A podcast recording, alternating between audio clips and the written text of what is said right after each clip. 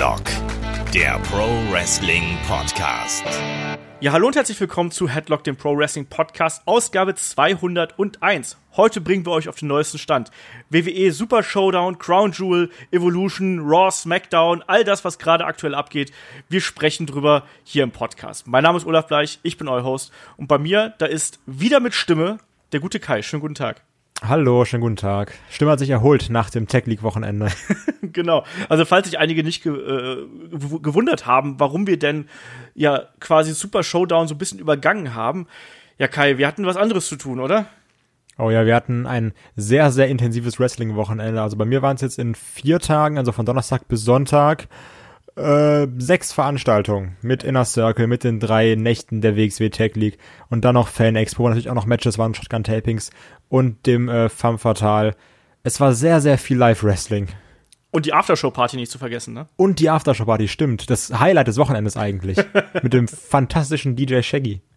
Genau, ja. Also ich habe mir das und, ja, ja. Und meiner Performance, wie im Podcast angesprochen, von ähm, dem HBK-Theme. ja, ich bin Ach nach wie vor traurig, dass es davon keine Videoaufnahmen gibt. Mit Dragan zusammen. War ein Highlight. Ja, ich habe es leider ja nicht miterlebt, weil ich bin ja immer, ich war ja hier diszipliniert und war ja dann immer brav äh, relativ schnell zu Hause und habe die Sachen dann geschnitten und wer da äh, Eindrücke von den Events haben möchte, der kann natürlich gerne bei uns auf dem YouTube-Kanal vorbeischauen. Da haben äh, der David und ich und der Shaggy und ich und der äh, Alex äh, Flöter von Wrestling Plus und ich haben da ja äh, wunderbare Video-Reviews zu gemacht, äh, direkt nach den Events und habt ihr auch relativ äh, schnell online gestellt, genauso wie auch noch ein äh, Media-Panel mit äh, Tassilo Jung, wo auch nochmal über ja, die Erkrankung von Christian Michael Jacobi gesprochen wird. An der Stelle möchte ich auch nochmal ganz kurz, ganz offiziell sagen hier an der Stelle, äh, Christian war ja noch vor gar nicht mal allzu langer Zeit bei uns zu Gast, ne, bei Gastspiel und hat da mit mir fast eine Stunde gequatscht gequatscht. Äh, und zwei, drei Wochen später kommt dann die, die traurige Nachricht, dass er wegen Burnout erstmal aus dem äh, Geschäftsbetrieb bei WXW äh, aussteigt. Ähm, ich kann da erstmal nur sagen, gute Besserung, Christian. Du hast furchtbar viel fürs Wrestling in den letzten Jahren getan und dir da wirklich den Allerwertesten aufgerissen. Also wer jetzt auch noch zuletzt Progress gesehen hat, da war er noch äh, kurz vor knapp noch äh, mit Ilya Dragunov an der Seite gegen Pete Dunn aktiv. Also äh, werd gesund, äh, alles Beste hier von dir und auch natürlich danke für die Unterstützung, die du immer Headlock hast angedeihen lassen, so mal auf dem ganz, ganz offiziellen Wege. Äh, Kai, was hast du denn so aus dem äh, WXW Tech League Wochenende mitgenommen? Oh, ähm, eine kaputte Stimme auf jeden Fall. also das war so das, das erste. Ähm, die krasseste Fanerfahrung, die ich glaube ich bis jetzt jemals mitgenommen habe und auch die krasseste Chantlänge, die ich auch, denke ich mal, jemals mitnehmen werde, wo wirklich am Anfang des Matches von Bobby Guns gegen Ilya 14 Minuten lang durchgechantet wurde. Also das ist wirklich unfassbar. Jeder, der WXW Now hat, anschauen, der nicht da war. Also das, das ist einfach nur krank gewesen. Ich habe mir jetzt auch schon mehrfach angeschaut und du denkst, also das ist so surreal, was, in was für ein Rausch das war. Dann aber auch ähm, die Lucha Bros gesehen, also äh, Pentagon und Ray Phoenix. Auch unfassbar, also so ein geiles Tag-Team, aber auch so diese, diese Überraschung, wenn du wieder Tag-Teams siehst, wo du sagst, so, ach, die kenne ich nicht mal so wirklich, da kenne ich nicht mehr die Finisher. Hier zum Beispiel, oh, wie hieß der nochmal? Äh, Jonathan Gresham, hieß er ja. so? Yes! Von äh, CCK. Auch so ein, so ein super kleiner Typ, der aber Kraft hat und Charisma wie sonst was. Also wirklich wieder begeistert aus diesem Wochenende gegangen, was einem wieder gezeigt hat, okay, deswegen finde ich Wrestling so super geil. Ja, also wenn man dann nicht die Gelegenheit hat, so zu den ganz großen äh, Wrestling-Wochenenden, keine Ahnung, WrestleMania oder SummerSlam oder sonst irgendwas zu fahren, ruhig hier sich auch mal diese Wrestling-Wochenenden äh, geben, weil das ist was anderes natürlich, ganz klar.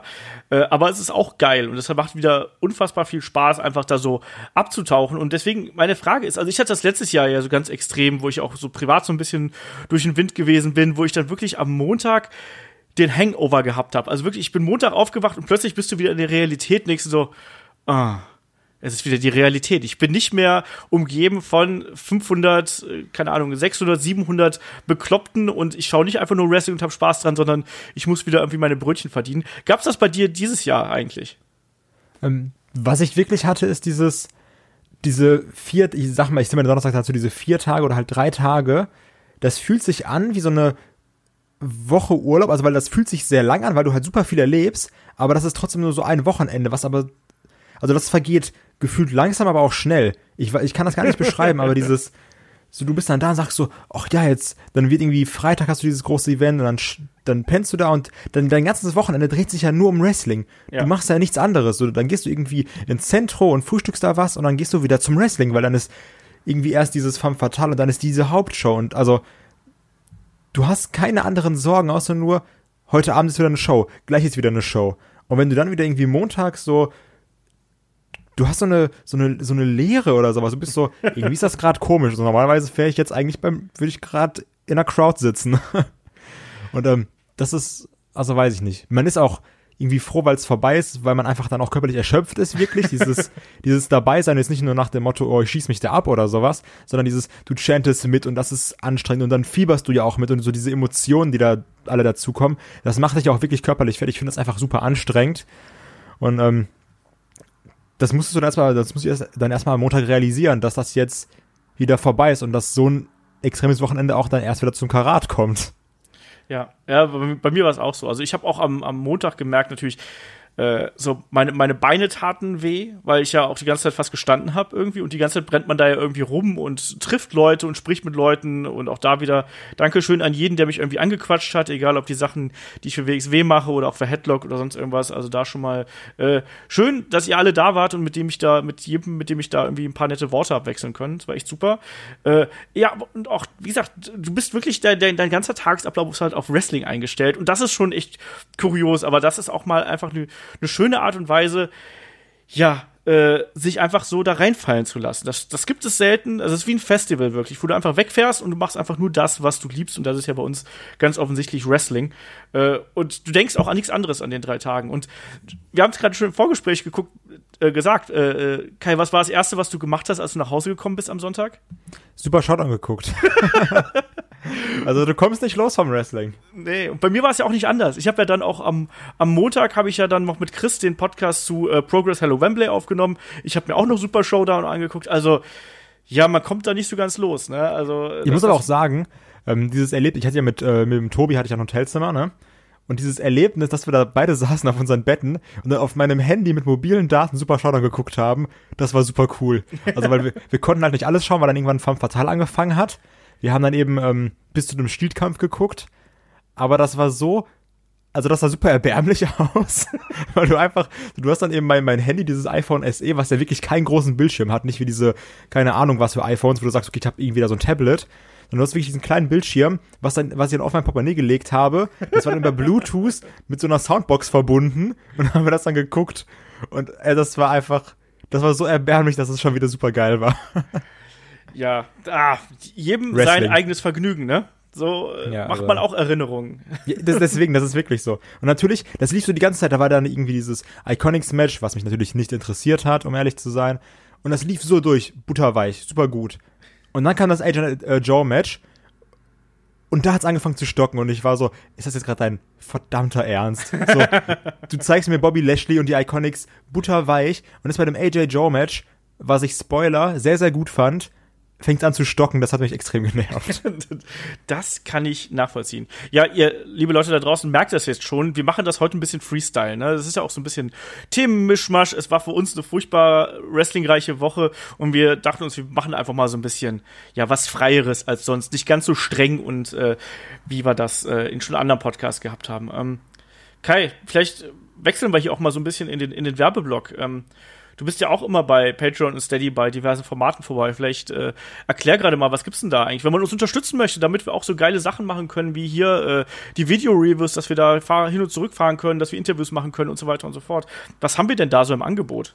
Oh, da haben wir jetzt über das Jahr, weil wir natürlich jetzt auch bei Patreon schon seit knapp über einem Jahr dabei sind, so viele Sachen angehäuft. Also natürlich so dieses Hauptformat, wo ich halt mitwirke, ist das Match of the Week, wo wir natürlich immer ein Match besprechen, was jemand raussucht. Also zum Beispiel irgendwie dann Chris, David und ich, super spannende Matches. Olaf, also Turnhallen-Catch natürlich. Ähm, dann haben wir noch Helden aus der zweiten Reihe, wo wir, wo dann Olaf und Shaggy meist äh, einen Podcast oder eigentlich immer, glaube ich sogar, einen Podcast über Leute machen, wo wir sagen, die haben es verdient, dass man über sie redet, aber sie sind eben dann doch nicht so groß, dass sie einen eigenen großen Podcast bekommen. Und da werden dann diese ganzen Helden aus der zweiten Reihe wortwörtlich äh, abgefrühstückt. Genau. Und dann haben wir natürlich auch noch, ich habe gerade schon angesprochen, wir haben Gastspiel äh, noch immer da, also da äh, quasi ein bisschen auch ein freieres Talk-Format, was wir da gewählt haben, hatten wir äh, den Herrn Christian Michael Jacobi zuerst. Äh, der nächste Gast, äh, den äh, versuche ich gerade an Land zu ziehen. Ich bin gespannt, ob das noch klappt. Ansonsten, äh, was, was wir jetzt vor allem ganz aktuell haben, wir haben die äh, Special Review zu Progress Hello Wembley. Wir machen da natürlich jetzt auch in der kommenden Woche, äh, machen Kai und ich, dann hört ihr uns schon wieder, äh, die Review zu äh, SmackDown 1000. Die gibt's Da dann habe ich sehr viel Bock drauf. ich bin sehr gespannt, was uns da erwartet, weil das ist ja wieder so eine, so eine Special-Show irgendwie und das hat ja immer so das besondere Flair. Ich weiß, zu Raw äh, 25 haben wir es ja damals auch auf äh, den Premium-Kanälen gemacht und das wird dann eben auch noch nachgereicht. Äh, ja, wie gesagt, Helden aus der zweiten Reihe haben wir, da hatten wir zuletzt Jim the Anvil Neidhart, ähm, da geht jetzt demnächst die Umfrage online und äh, es sind insgesamt jetzt auch schon weit über 80 Podcasts, die es da zu holen gibt und äh, wenn ihr quasi da einsteigt bei Patreon oder bei Steady, dann äh, ja, habt ihr Zugriff auf das volle Archiv. Und das sind, wie gesagt, über 80 Podcasts. Ich glaube, bis ihr das mal durchgehört habt, da vergeht eine gewisse Zeit, um es mal so auszudrücken. Also unterstützt uns da gerne, damit einfach dieses Projekt weiter wächst und so weiter und so fort, weil ne, das äh, ist uns wichtig und wir hoffen, dass wir hier auch was aufbauen können, was dann eben da noch weiter äh, ja, Früchte trägt, um es einfach mal so zu sagen. Ansonsten, was gibt's noch? Ihr könnt es bei Facebook erreichen, bei Twitter und bei Instagram, könnt da Fragen einschicken, auch an fragen.headlock.de. Und was ich total cool mal wieder fände, wäre auch, wenn äh, ihr mal wieder, falls ihr das hier bei iTunes hört, geht ruhig mal äh, bei iTunes vorbei und bewertet uns da. Ähm, das haben wir zuletzt ein bisschen schleifen lassen, haben es nicht mehr ganz so oft äh, promotet. Wenn ihr das gerne machen möchtet, tut's gerne, weil das hilft uns da auch einfach besser gesehen zu werden. Ansonsten, wenn ihr uns noch weiter unterstützen wollt, teilt einfach unsere Beiträge, sagt euren Freunden, euren Omas, Müttern, was auch immer, äh, dass unser Podcast cool ist, damit es einfach ein paar Leute hören. Und damit würde ich sagen, äh, lass uns gleich mal hier dann auch so in das äh, ja, Gequatsche über diese Woche einsteigen, und zwar vor allem über das WWE-Gequatsche natürlich. Ähm, Du hast angesprochen, ne, äh, WWE Super Showdown war vergangenes Wochenende in Melbourne, ne? Wie ich finde, eine richtig coole Location auf jeden Fall, proppen gefüllt, ne, mit äh, 70.000 Leuten und die auch Bock hatten, oder? Ich fand, das hat so ein bisschen England-Flair gehabt für mich. Wie war es bei dir? Ja, auf jeden Fall. Also genau das wollte ich auch sagen. Du hattest natürlich wieder dieses geile WrestleMania-eske Opening mit ganz viel Feuerwerk und Musik und also du hattest wieder dieses, dieses Big-Time-Feeling und du hast wirklich gemerkt, da sind Leute, nicht so wie in Saudi-Arabien, da klar, also da waren auch Leute ganz weit entfernt auf den Rängen, die Bock hatten, aber da saßen Leute direkt am Ring, die einfach Bock hatten, die WWE bei sich in Australien zu sehen, was es so nicht gibt. Und ich finde wirklich diesen Vergleich dann mit äh, London zu ziehen oder mit Great Britain, der ist sehr, sehr passend, weil da wirklich viele Verrückte waren. Du hast es gemerkt, wie die gechantet haben, wie die gefeiert haben, wie die für auch für ihre Hometown Heroes, zum Beispiel auch ein Buddy Murphy oder Iconics abgegangen sind. Also so crowdtechnisch hat das auf jeden Fall sehr viel Spaß gemacht, finde ich. Ja. Äh, bin ich komplett bei dir und äh, David meinte ja auch, wir haben da so ein bisschen hin und her geschrieben alle und David sagte dann auch so, ja, unter dieser Maxime und dieser Ausrichtung könnte er sich da auch so internationale Events vorstellen, also regelmäßig und dann vielleicht auch mal hier in Europa, in UK. David wollte es gleich nach Deutschland holen. Da glaube ich irgendwie nicht so ganz dran, weil ich glaube, das glaube ich auch nicht. Da war ich auch eher auf deiner Seite. Also Da- es gibt der ziehst Markt nicht nicht so her. 50.000 Leute oder sowas dann. Nee, ich glaube, so eine. Köpi-Arena kriegt man voll, wenn du noch den Undertaker ankündigst und so, aber Ja. ich glaube, du wirst nicht in diese Dimensionen kommen mit 50, 60, 70.000. Also. Da musst du halt aber auch wirklich diese Namen mitnehmen. Ne? Also Ja, dieses- absolut. Du siehst ja schon allein, was so Hausshows hier ziehen. Das ist, ist natürlich gut, aber jetzt nicht so, dass du sagst, Gott weiß wie viel.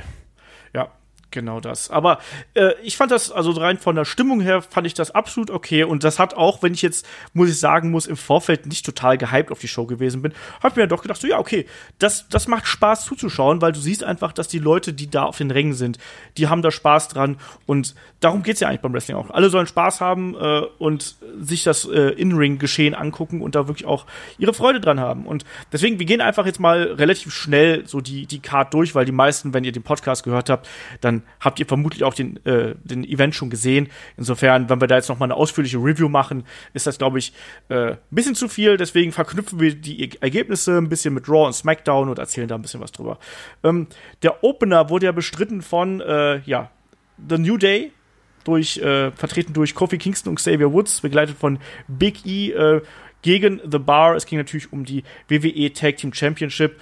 Und ja, äh, ich würde sagen, das war ein, ein schöner, flotter Opener. Ähm, und am Ende konnten dann eben, konnte eben Kofi äh, ja, Cesaro nach der Backstabber äh, Double Stomp Combination besiegen. Äh, das war für mich absolut in Ordnung. Ich mag natürlich The Bar sehr gerne, aber ich habe hier auch nicht mit einem großen Titelwechsel gerechnet. Wie war es bei dir? Nein, also das war wieder dieses, ja, man könnte sagen, dieser Hausshow-Opener, wo du sagst, das ist ein grundsolides Match, der heizt die Crowd an, die Crowd hat Bock, kein Titelwechsel, auch das in dem Sinne nichts Besonderes, aber so ein grundsolider Opener, den man sich gerne angucken kann, den man dann aber auch irgendwie nicht zweimal sehen muss. Den guckst du so einmal, denkst du so, ist in Ordnung. Genau. Und in der Tag Team Division bei SmackDown hat sich auch nicht allzu viel abgespielt.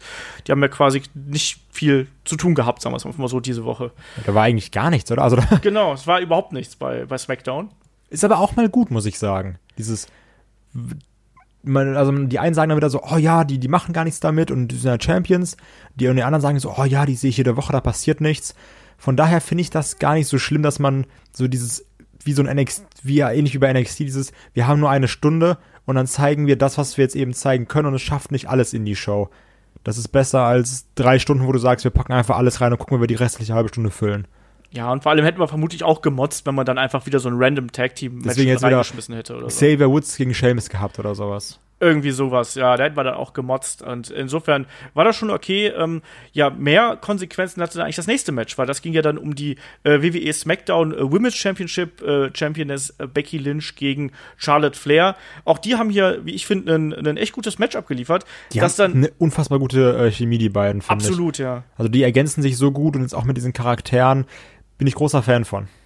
Ja, und äh, hier der Kampf, auch da, da hat man das Gefühl gehabt, so dass das läuft gerade so auf was zu, ne? das wird gerade was Größeres und dann gab es ja dann doch äh, ja den DQ-Sieg für Charlotte, weil Becky sie dann mit dem Titelgürtel äh, schlägt, äh, während sie sich da im, im Figure Eight befindet. Ähm, das muss ich sagen, dass das fand ich in der Ausführung natürlich irgendwie konsequent, weil man offensichtlich diese Fehde irgendwie äh, weiterführen möchte. Und das hat man dann ja auch bei, bei SmackDown gesehen. Ne? Dann gab es ja dann ein weiteres Titelmatch, dann eben ohne DQ. Und das finde ich eigentlich auch cool, wie, die, wie das jetzt aufbereitet worden ist, weil äh, diese Auseinandersetzung wird immer hitziger und wird immer brutaler. Das gab ja dann diesen Spear äh, äh quasi durch die äh, Entrance Ramp da durch den durch den Bildschirm. Wie hat dir das gefallen? Da ging die LED-Wand, glaube ich, ist glaube ich der richtige Begriff dafür. Ja, wie hat dir das gefallen hier? Diese ganze äh, Fehde, die sich jetzt quasi über zwei äh, ja Inhalte hier äh, gezogen hat. Und was mir extrem gut gefallen hat, ist also wie gesagt, Becky hätte hier mit dem Gürtel zugeschlagen, wenn ich mich nicht irre, wurde deswegen dann disqualifiziert und ist dann ja weggelaufen. Und dann haben wir es schon hundertmal gesehen, dann kommt das Face, greift den Heel und haut ihn zusammen. Und ähm, hier war das Gleiche, nur dann hat Becky gekontert, hat dann irgendwie Charlotte nochmal irgendwie gegen die Barriere geworfen und ist dann rausgelaufen. Und ich finde, sowas haben wir total selten, dass dann der Heel, der weggeht, angegriffen wird, aber trotzdem ja. die Oberhand nochmal gewinnt. Und das ist schön, dass du nicht immer dieses hast, oh ja, feel good face, so dieses, was wir schon tausendmal gesehen haben, sondern Becky ist zwar weggegangen, aber nicht so nach dem Motto, oh, die ist schwach, die ist feige, sondern das war einfach nur sehr schlau von ihr. Also dieses, hier, ich lasse mich disqualifizieren, dann behalte ich den Titel.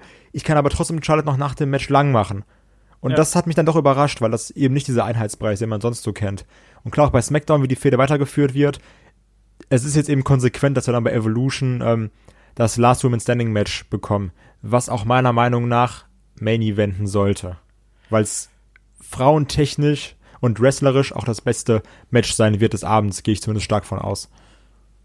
Ja, also wahrscheinlich. Es sollte auf jeden Fall, also ich bin da auch bei dir. Ich möchte auch nicht Ronda Rousey gegen äh, Nikki Bella, da kommen wir natürlich gleich noch zu, äh, im Main Event von Evolution sehen, weil das ist es nicht. Das ist momentan nee. nicht die Fehde, sondern die Fehde, die das Frauenwrestling derzeit bei WWE prägt, äh, das ist Charlotte gegen Becky. Und das muss dann auch im Main Event stehen. Das muss man dann auch klar machen. Auch wenn es SmackDown ist, es ist kackegal. Das sind derzeit die beiden besten Wrestlerinnen. Die haben die beide, die haben die mit Abstand beste Geschichte.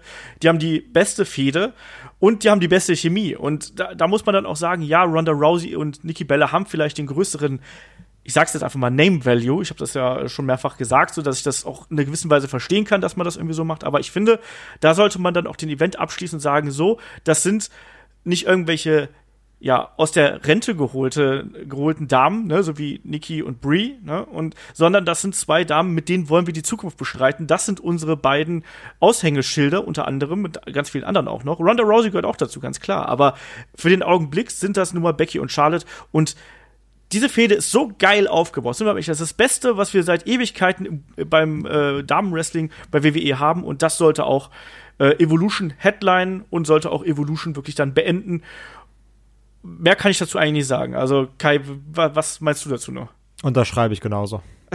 also wirklich. Ich, ich, kann mich da schon wieder drüber aufregen. Ich muss es ganz ehrlich sagen, wenn das, wenn das kommt. Also wir, wir, wir bereiten natürlich auch. Ja, es ist doch, sagen wir mal ehrlich, das ist so ein bisschen in, in der Women's Division ist das das parallel zu AJ Styles Samoa Joe, oder? Wo du auch ja. sagst, wir haben hier Leute, die haben, die machen gute Matches. Ähm, so natürlich ist vielleicht jetzt gerade bei einem AJ das Thema der Fehde nicht so super interessant für jeden, aber das sind gute Matches um den Hauptchampionship und die landen immer irgendwo in der Mitte der Card. Und da denkst du dir auch, hier, warum denn? Das ist irgendwie nicht gerechtfertigt und sowas nervt mich. Ja, also ich kann mir dann halt, was ich mir da wieder vorstellen kann, ist natürlich dieser Faktor, ja, nach dem Last Woman Standing Match, wie ist es denn dann? Ähm, also wie endet denn dann der Pay-Per-View? Also wenn du Becky gewinnen lässt, dann gibt's so gemischte Reaktionen. Wenn du Charlotte gewinnen lässt, gibt's auch gemischte Reaktionen. Aber überleg mal, wenn du Ronda am Ende gewinnen lässt, dann jubelt die Crowd und so, ne? Wenn sie ja ganz klar Nikki Bella besiegt, weil Nikki Bella ist gerade gehasst, die ist jetzt geturnt und so. Und äh, ich weiß nicht. Also ich habe ich hab lieber äh, das große Match am Ende und gemischte Reaktionen. Ich ähm, lieber ein gutes Match am Ende. Ja, eben. Genau Weil das ist doch immer die Sache. Dieses ähm, sehr stupide Denken, was wir teilweise kritisieren, aber auch selber manchmal natürlich haben. So, wenn du mit einem guten Match rausgehst, sagst du, boah, das Pay-Per-View war der Hammer. Wenn du mit einem schlechten Match rausgehst, sagst du automatisch, also so gut fand ich den jetzt nicht, den Pay-Per-View. Ja. Und ähm, deswegen möchte ich da gerne mit einem großartigen Match, also natürlich so ein bisschen Vorschusslorbeeren, aber trotzdem möchte ich mit diesem Match Charlotte gegen Becky irgendwie aus dem Pay-Per-View rausgehen und nicht mit Ronda Rousey gegen Nikki Bella. Ja. Ja, also ich, die, die beiden können es ja, also äh, Charlotte und Becky und deswegen ich hoffe, dass man da wirklich dann auch ein Zeichen setzt und sagt, so ist es und nicht anders. So, mehr, was, was anderes kann ich dazu dann gar nicht mehr sagen. Ich möchte das als Main Event haben und ich möchte nicht Charlotte gegen äh, Nikki, das äh, nicht Charlotte gegen Nikki, Ronda gegen Nikki natürlich als, äh, als Main Event haben. Das finde ich grauenvoll. Ähm, ja, weiter ging es. Wir, wir, springen jetzt so ein bisschen hier natürlich hin und her. Weiter ging es natürlich dann bei äh, Super Showdown mit äh, dem Tag Team Match. Also erstmal natürlich mit der üblichen, äh, ja, soll man sagen, Performance, nenne ich es einfach mal, von Elias, äh, begleitet von äh, Kevin Owens, wo es ein bisschen ACDC gegeben hat, was ich schon ziemlich witzig finde und dann natürlich die übliche Promo. Aber das die beiden Spaß. haben auch so eine gute Chemie zusammen, ne? Absolut. Das hast du ja auch gemerkt, wo die ja bis, bis in die Hölle geboot wurden, was auch sehr krass war, was ich auch so noch nie erlebt habe, wo die Crowd wirklich geboot hat bis zum geht nicht mehr. Ähm, aber die sind schon sehr gut zusammen. Die ergänzen sich super. Auch dann irgendwie so ein Kevin Owens mit seiner Spontanität, ein Elias, der da auch genauso gut mitziehen kann. Ähm, ich hätte auch gerne jetzt noch so ein paar weitere Elias, Kevin Owens, in Anführungsstrichen, Konzerte gesehen. Ja, das, dazu wird es ja dann wohl erstmal nicht kommen. Da kommen wir gleich drauf. Ähm, den Kampf hier, der war ja eigentlich total absurd. Also, das war ja, das war ja eigentlich gar kein, für mich gar kein richtiges Tag Team Match, so. Das war, war eine Hausshow, ne? Aber so richtig, ne? Das war Bobby Lashley steckt ein, irgendwann kommt John Cena rein, zeigt seine Six Moves auf Doom, die auch dann von den Kommentatoren so bezeichnet werden. Dann seine, ich habe vergessen, wie es heißt, die Iron Fist, die Lightning Fist, was auch immer. Ein sehr schwerer asiatischer Name. Ja, ich hab's, ich hab's vergessen, wie es heißt. Ich, äh, es tut mir sehr leid, aber und dann war das Ding vorbei und John Cena hat dann auch noch ein paar salbungsvolle Worte äh, für die Crowd und so, dass, dass er das liebt, was er da macht, dass er dem ewig treu sein wird und so und dass er weiß, wo er herkommt und bedankt sich und so weiter und so fort. Ich bin auch immer so, du sagst das grad, aber machst was anderes. ja, gut, das ist. Das Problem hat schon The Rock gehabt, weißt du? Ja, das ist, das ist so all dieses, ähm, die, diese Fehde zwischen Cena und The Rock, das ging ja nur darum, und jetzt ist Cena eigentlich genau das Gleiche. Und ich bin so, ach ja, der John. Ja. Ja, er sagt, wie sagt er so schön, er ist doch an einem Scheideweg in seiner äh, Karriere und er weiß nicht genau, wo der Weg ihn hinführen wird. Ja, ne, also ich weiß es auch nicht. Ähm, ich hoffe zu guten Matches und nicht zu Hausshow-Matches, weil das fand ich wirklich eine Farce hier. Also klar ist das cool für die Crowd vor Ort, dass sie John Cena gesehen haben, aber vom Fernseher habe ich mir gedacht so, Mann, das war mal ein easy Paycheck, den du da geholt hast. So. Also für einmal oder zweimal im Ring sein und die äh, Aktionen abfeuern. Naja. Also ich habe ja gehört, dass es wirklich so war, dass er nicht bumpen durfte, weil er ja gerade diese Dreharbeiten mit äh, Jackie Chan hat. Ja. Und deswegen wurde verboten, dass er einen Bump nimmt. Dann passt ja auch der Finisher dazu eigentlich. Ja, ist, da, da hat er den ja, der hat ja mit ihm trainiert. ja, ja. Ich glaube, viel interessanter als John Cena sind eigentlich die drei anderen Personalien, die wir hier gehabt haben. Ne? Wir fangen erstmal vorne an. Fangen erst mit Elias an. Da äh, haben wir ja gerade eben schon so ein bisschen drüber gesprochen und da hat auch, äh, haben wir auch eine Frage zu. Deswegen bauen wir die hier gleich mal mit ein, weil ich finde, es ist ja doof, wenn wir dann irgendwie doppelt drüber reden. Der äh, Brown Strowman fragte nämlich über äh, YouTube, ähm, was denkt ihr über Elias und wird er ewig auf seiner aktuellen Position stagnieren? Mit ihm geht es ja momentan irgendwie nicht voran. Ähm, also der gute Brown fände, dass äh, eine Fehde mit Elias und Rollins um den IC-Titel total cool wäre. Und das finde ich übrigens eine geile Idee. Also schreibt dann, Elias könnte dann auf die Intercontinental Title World Tour gehen. Und ich fände das so, ich finde diese Idee so geil, so von, vom Grundgedanken her. Ich weiß nicht, wie siehst du hier die ganze Geschichte? Also, ja, hätte ich Bock drauf. Und auch dieses, so ein bisschen so dieses Honky-Tonk-Style, diese, wo er, er war ja auch sehr lange IC-Champion und sowas. Und ich muss auch sagen, ich mochte auch das Match zwischen Elias und Rollins. Aber ich kann mich noch daran erinnern, als wir das, wir hatten das irgendwann auch mal besprochen, ich glaube irgendwie auch mal kurz im Podcast oder so. Da haben wir aber auch alle gesagt, das war schon gut, aber du hast auch gesehen, dass einem Elias im Ring noch Sachen fehlen. Ja. Daran kann ich mich erinnern. Und ist eben die Frage, ob du jetzt, also klar, Charisma hat der Typ bis zum geht nicht mehr. Und ja, es ist auch irgendwie, ich bin auch ehrlich, dass mich jetzt so diese Elias-Sachen, so die jetzt seit mehreren Monaten gleich sind, auch nicht mehr so abholen wie am Anfang. Klar hast du immer noch so ein paar Highlights, wie zum Beispiel die Sache mit Kevin Owens, wo sie da komplett ausgebuht wurden. Ähm, aber es ist dann doch auch irgendwann dieses, oh ja, die Stadt ist so blöd und hier und da. Klar hast du mal so einen kreativen Spruch, aber es stagniert dann doch schon wirklich stark, meiner Meinung nach. Und ähm, ich hätte nichts dagegen, wenn er um den IC-Belt irgendwie mitfäden würde. Also ich würde ihn da auf jeden Fall sehen. Ich sehe ihn auch als irgendwie so einen zukünftigen IC-Champion.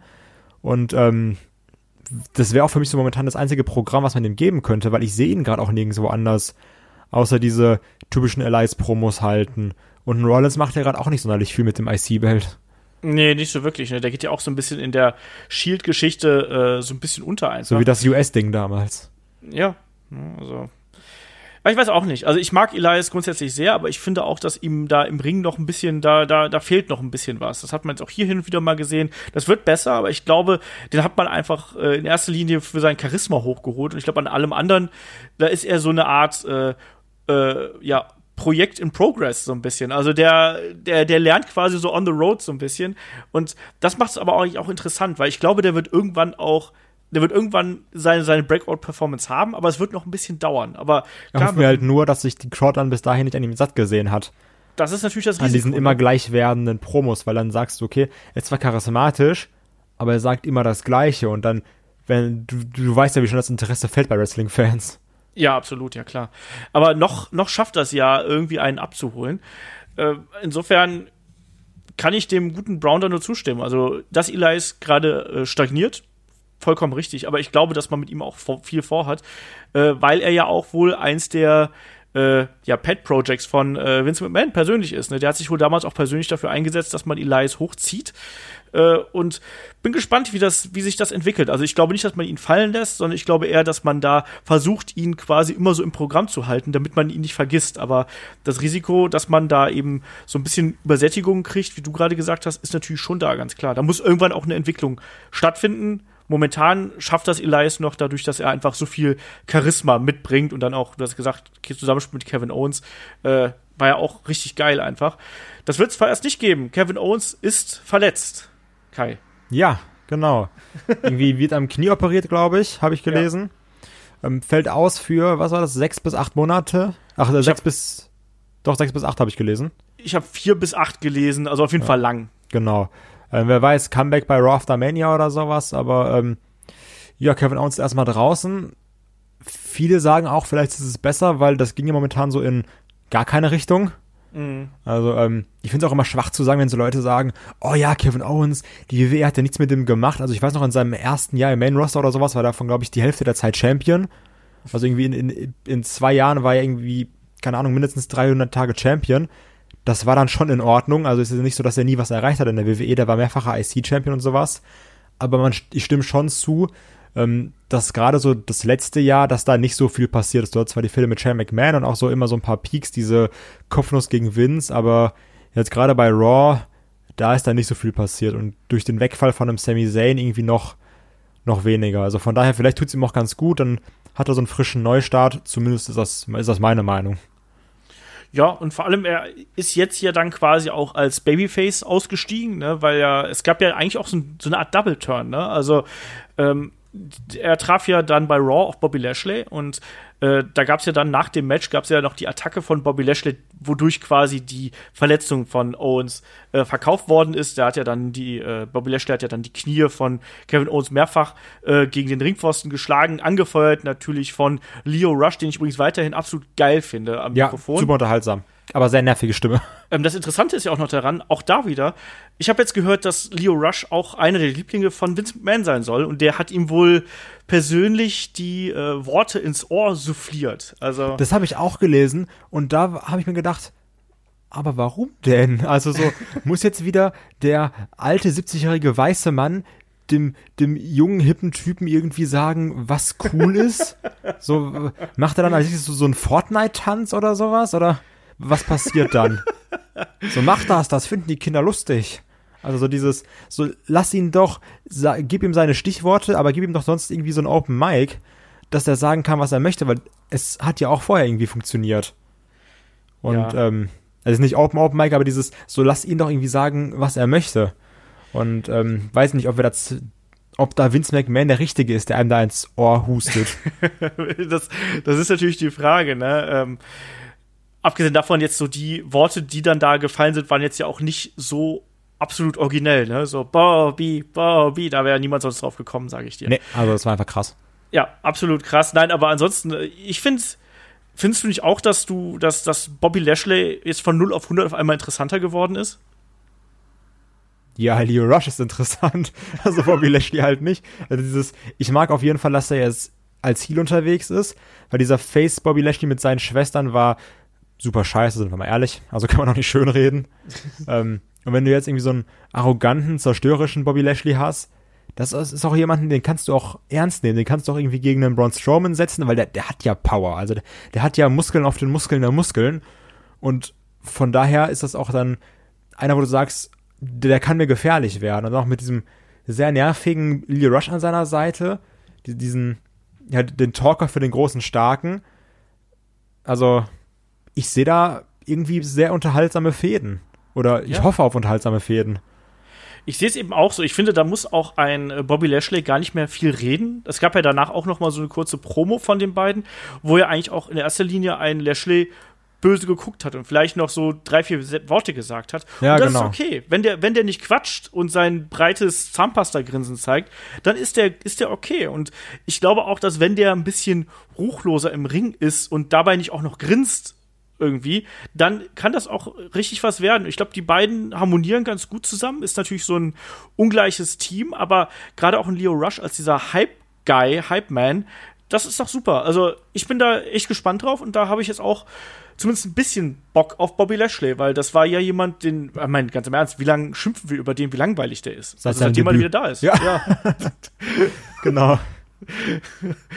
ja, naja, ähm, auf jeden Fall da eine spannende Entwicklung, wie ich finde. Äh, da hat man zumindest was gemacht, generell. Also jetzt hier, wenn man John Cena ausnimmt, da gab es ja dann auch äh, durchaus, ja, zumindest mit Kevin Owens und Bobby Lashley zumindest auch wirklich was zu erzählen. Äh, ganz im Gegensatz dann auch wieder zum nächsten Match bei äh, Super Showdown, wo dann die Iconics auf Asuka und äh, Naomi getroffen sind.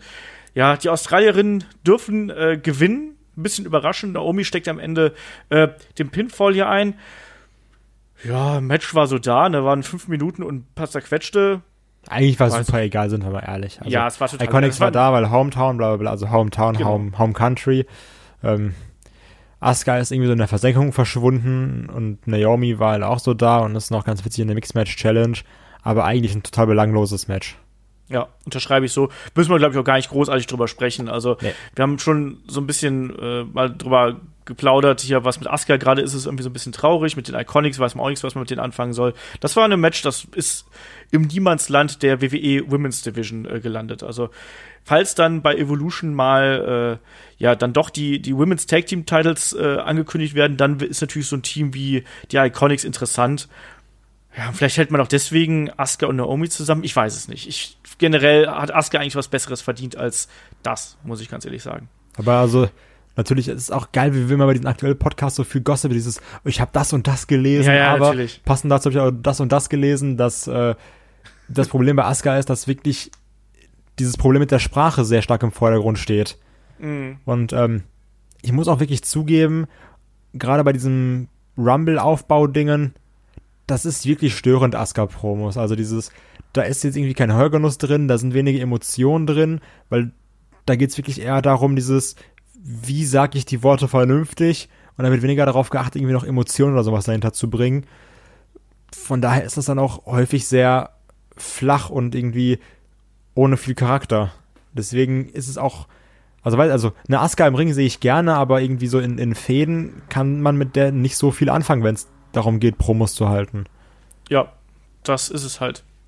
Muss man leider so sagen. Also, äh, da ist ja auch, ich meine, Ausstrahlung hat sie ja und Charisma hat sie auch und einen eigenen Look hat sie auch und Wrestling, ne, beherrscht sie auch. Aber die Promos sind da echt ein bisschen schwierig und ich- vielleicht da auch wieder Manager oder sonst irgendwas, aber das ist ja bei in der Damendivision jetzt auch noch nicht so, dass man da irgendwie einen Manager äh, an Bord holen wird. Finde ich auch ein bisschen merkwürdig. Vielleicht sollte man da auch mal überdenken, dass man auch gerade so, äh, so Charaktere wie eine Asuka dann dadurch aufwerten könnte. Ich weiß es nicht. Also insofern kann ich da dieses Gerücht äh, auch durchaus nachvollziehen. Ähm, zwei Männer, die mit sich mit Promos auskennen und die auch sehr gut beherrschen, sind AJ Styles und Samoa Joe. Was eine Überleitung. Ähm, die trafen Gott. dann, äh, die trafen dann äh, bei Super Show dann natürlich um die, äh, ein Match um die WWE Championship an. No Countout, no Disqualification. Und ich habe eine lustige Review gelesen, da hat einer nur geschrieben, ja, wenn, wenn das hier eine glorifizierte Hausshow sein sollte, dann haben AJ Styles und Samoa Joe definitiv diese Nachricht nicht bekommen. Finde ich passend, finde ich sehr passend und sehr schön. Ja, das war nämlich ein richtig geiles Ding. Also ich habe, während das da, der Event lief, habe ich äh, noch die die Live-Reviews äh, geschnitten vom, äh, was war das? Das lief samstags, also vom ersten Tag und habe das so nebenbei laufen lassen und ich bin wirklich dann auch von meinem von meinem Schnittprogramm weggegangen und habe dann erst hab das angeguckt, weil das hat mich wieder gepackt. Ich fand das richtig geile harte Auseinandersetzung. Das ist eigentlich genau die Art von Match, die wir uns von AJ Styles und Shinsuke Nakamura von Anfang an versprochen haben. Ja. Und die beiden harmonieren so geil miteinander. Und es gab natürlich dann auch einen Punkt im Match, äh, wo man dann auch das Gefühl gehabt hat, jetzt wird's noch mal echt. Das war nämlich dieser Table Bump, Kai. Ich dachte aber auch, das ist wirklich echt. Also, weil der ist ja auch, das ist ja die Sache, dann guckst du immer nur so auf die Zeitlupe und dann bist du so, hm, weiß ich nicht. Und er ist ja so, so halb schief gefallen, so nach dem Motto, oh, AJ, habt ihr nicht richtig gehalten und ist dann blöd mit ihm gefallen. Und er ist wirklich auf diesem Knie gelandet und dann dieses, oh, it popped und so. Da, da bist du ja so, oh, ist da gerade wirklich was echt oder so? Die, dieser Wrestling-Fan, der immer so, so schlauer sein will als alle anderen, dieses, oh, ist, ist das jetzt was, ist das nicht? Worken die, worken die nicht und sowas? Ähm, und wirklich, als dann dieser Moment kam, weil das hat, das ging ja auch ungefähr so eine Minute oder sowas, wo dann Joe auf den Boden rollt und AJ stand ja. irgendwie daneben. Ist ja auch dieser typische Look, dieses, habe ich gerade meinen äh, Partner verletzt oder sowas? Der Ref geht hin und dann geht AJ auch dahin, guckt nach, nimmt den Ref, stellt ihn an die Seite und sagt so, du bleibst jetzt hier. Und dann ist ja AJ in so einen ganz anderen, ganz anderen Modus verfallen. Er hat dann auf das Bein eingetreten, er war irgendwie viel brutaler. Das war so ein bisschen wieder diese, diese AJ Styles Pitbull-Mentalität, den er auch bei dieser John Cena-Feder hatte. Ähm, das, das war das, was ich wollte, weil du hattest auch in der Fehde auch zwar diese Intensität, aber auch gerade so diese, die allerletzte Promo, wo dann irgendein AJ zu Hause saß und so halb geweint hat, so nach dem Motto, oh, ich muss zu Hause bleiben, das muss aufhören. Die fand ich nicht wirklich gut, die fand ich eher ein bisschen befremdlich, aber als du letztlich diesen aggressiven AJ Styles gesehen hast, nach dem Motto, okay, du greifst meine Familie an, ich mach dich jetzt fertig, also das war so geil zu sehen. Ja. Das war unglaublich. Ja. Äh, das war ein cooler Moment und das war natürlich auch eine absolut schlüssige Auflösung dieser, dieser Geschichte. Also, ne, dass auch dass am Ende ein, ein Samoa Joe dann aufgibt, dann eben im Calf Crusher. Ich kann mich übrigens noch immer nicht an den Begriff Calf Crusher erinnern. Für mich ist das nach wie vor der Calf Killer, aber Aber du bist, so, du bist einer, der hat so gesagt, so, ja, das ist nicht der Seth Rollins, das ist Tyler Black für mich. genau. Jahrelang habe ich das. Was, das der heißt Daniel Finn Bryan. Baylor? Das, Das Prince David. Den, den Namen fand ich schon immer dämlich. Den habe ich damals bei der WXW gesehen. Genau das. Ähm, ja, nee, aber, aber ähm, das hat, das hat absolut Sinn ergeben. Der Kampf war toll, der war hart geführt, die beiden schenken sich nichts, die haben eine geile Chemie zusammen. Und äh, auch diese Geschichte mit natürlich dem verletzten Bein hat sich ja dann noch weitergezogen, weil dann gab es ja, jetzt schlagen wir wieder den Bogen zum aktuellen Geschehen, gab es ja dann ja ein Qualifikationsmatch, ne? Äh, Quatsch, doch, gab's gegen Jeff Hardy, ne? Um äh, in den World Cup bei Crown Jewel äh, vorzudringen. Und da hatte das ja dann auch weitreichende Konsequenzen gehabt, weil dann ja am Ende auch Jeff Hardy auf das Knie gegangen ist und dann wurde der Kampf abgebrochen. So, schwupps. Und dann haben wir Jeff Hardy im World Cup, wo wir jetzt nur Amerikaner im World Cup haben. Aber ich habe mich, ja, also das, dieses World Cup, das ist auch wieder so, ja, wir machen einen World Cup. Ja, okay, wer ist denn dabei? Amerikaner. Ja, an, nee, nur, nur Amerikaner. Okay. Ähm, was ich aber dann trotzdem irgendwie komisch fand, ging es nicht eigentlich darum, dass Jeff Hardy eine Pause machen sollte? Ja. Okay. Es nicht eigentlich darum, dass Shawn Michaels zurückgetreten ist? Ach ja. Weil jetzt guck mal, komm jetzt, dann, dann ja, machen wir so, auch mal ganz kurz ja. den Crown Jewel Rundumschlag hier. Ähm, also lass uns erstmal über den World Cup sprechen. Also der World Cup ist ja ohnehin erstmal schon so eine so eine merkwürdige Angelegenheit, ne? Also wer da jetzt qualifiziert ist. Also Kurt Angle, der als Conquistador aufgetreten ist und Wie beweglich ähm, war auf eigentlich auf einmal Kurt Angle, wo er dann auch diesen komischen diese, diesen Vorwärtsbump genommen hat, einfach so. Die Lutscherrolle war das. Ja, ja genau. Das war äh, auch so, okay. Ähm, also schlecht sah es nicht aus. Vielleicht auch, weil man sein Gesicht dabei nicht gesehen hat und wie angestrengt er dabei war, aber das war schon in Ordnung. Ja, also es war auch ein lustiger Moment. Gebe ja. ich, gebe ich zu, das fand ich auch okay. Aber ganz im Ernst, dieser World Cup fühlt sich jetzt schon wieder so an, als wenn zwei fette Kinder WWE 2K 19 spielen würden und ein Turnier zusammenbauen würden. Hey, komm, da muss, da muss erstmal John Cena rein, den finde ich geil. Und Randy Orton, die Viper, die brauche ich auch. Ja, und dann noch, brauchen wir noch einen richtigen Catcher, dann nehmen wir noch Kurt Engel. Und dann noch ein, hier, der Jeff Hardy, der hat doch damals so krasse Sachen bei TLC gemacht, den müssen wir nehmen. Der springt vom Stadion runter. Genau. Aber du hast jetzt einen Altersschnitt von weit über 40 bei diesem Ding. Was also da dann ist, kommt nächste Woche noch Rey Mysterio dazu. Also. Genau, Rey Mysterio kämpft ja gegen Shinsuke Nakamura. Genau, so. wen, wen, kriegen wir denn, wen kriegen wir noch von Raw? Braun Strowman vielleicht? Ne, Braun Strowman ist doch bei Crown Jewel Ach, ach der macht ja hier sein, sein Mega-Ding, genau. Ähm, The Rock kriegen wir noch. Dann kriegen wir noch Kevin Nash. Und.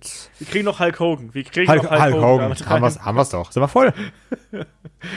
ja, also dieser World Cup ist jetzt, also, sorry, ich kann das nicht ernst nehmen. Oder? Also das ist doch wirklich so, wie da, da hat sich jemand was zusammengewürfelt einfach. Ja. So fühlt sich zumindest an. Die ganze Card wird so aussehen von Crown Jewel.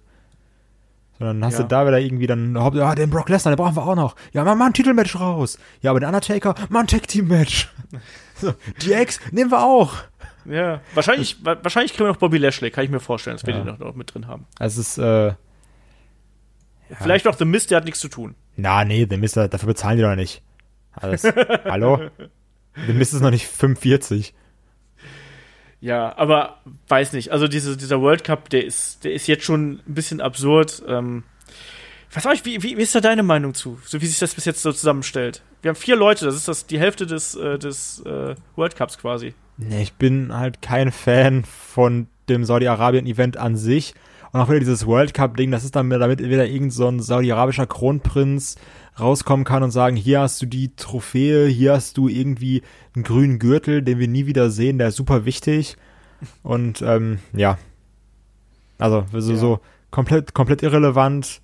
Ich, ich weiß auch nicht. Also, die Sache ist ja auch, wie läuft das dann ab? Hast du dann wirklich diese Viertelfinal-Matches, dann Halbfinale, dann nochmal Finale, dann hast du ja allein schon vier, sieben. hast du ja dann schon sieben Matches. Ja. Also da machst du noch das, äh, das Championship-Match äh, mit, mit Lesnar, also Universal Championship-Match, Roman Reigns, Brock Lesnar und Braun Strowman. Und dann machst du noch das andere Championship-Match mit Daniel Bryan und AJ Styles und dann ist die Card voll. Das ist auch eine Frechheit. Das ist das. Du hast auch noch DX und Brothers Destruction. Ach stimmt, die hast du auch ja. noch. Dann, hast, also, dann ist er erst recht voll. Frauen brauchst du ja nicht, können ja zu Hause bleiben, super. Ja, die haben doch vorher Evolution, damit soll sie schön zufrieden sein, weißt genau. du? Und ähm, ich finde es übrigens eine Frechheit, dass die Saudis AJ gegen Daniel Bryan bekommen. Ja. Also da bin ich einfach, bin ich einfach so komplett Wrestling-Fan, der sagt, so haben die nicht verdient. Ich, ich habe doch euch noch vollkommen entsetzt bei der WXW Tag League mein Handy gezeigt und so Crown Jewel bekommt Styles gegen Daniel Bryan. Das ist für mich ein, das ist für mich ein absolutes Dream Match, was eigentlich bei einer, das was muss bei einer WrestleMania sein. Ja. Da müssen die beiden richtig abreißen. So. Wir haben letztes Mal schon gekotzt, die sind doch nach WrestleMania, sind die doch bei, bei SmackDown ganz kurz aufeinander getroffen. 10, Aber das 12 war noch Minuten okay, oder das war dieser Teaser, das fand ich noch in Ordnung. Eben. Ne, aber jetzt dann wieder da und sind wir ehrlich, also auch darüber können wir jetzt ja dann kurz sprechen, weil wir eh gerade schon hier Crown Jewel Bashing betreiben. Ähm, das passiert sonst nur bei James Bond, weißt du, Crown Jewel Bashing. Wow, danke. Ähm, Olaf Bleich, der Mann für die Witze. ja, muss auch mal sein. Er ist noch den ganzen Ähm, Abend hier. genau. Halle ist leer. spontan, spontan keine Podcast-Hörer mehr. Kann ich über YouTube sehen, so geschätzte, geschätzte Zeit äh, der Zu des Zuhörens, bis Olaf die ersten Witze macht. Bei iTunes werden die Files wieder hochgeladen. Genau. genau das.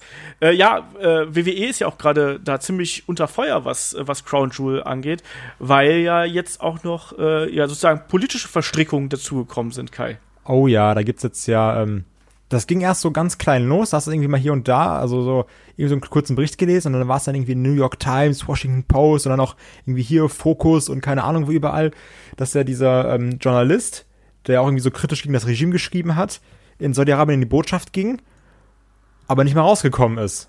Und dann gibt's da jetzt ja die, äh, ich nenne es mal eine Anklage von der Türkei und auch Amerika, dass dann besagter Journalist umgebracht sein äh, worden sollte, worden sei, umgebracht wurde, Punkt, Ja. ähm, von saudi-arabischen Agenten, Armee oder sowas, ähm, auf Befehl des Kronprinzen.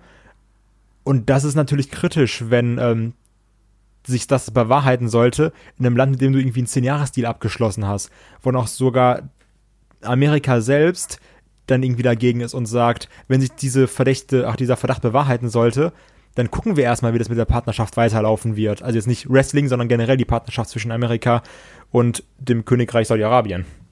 Ja.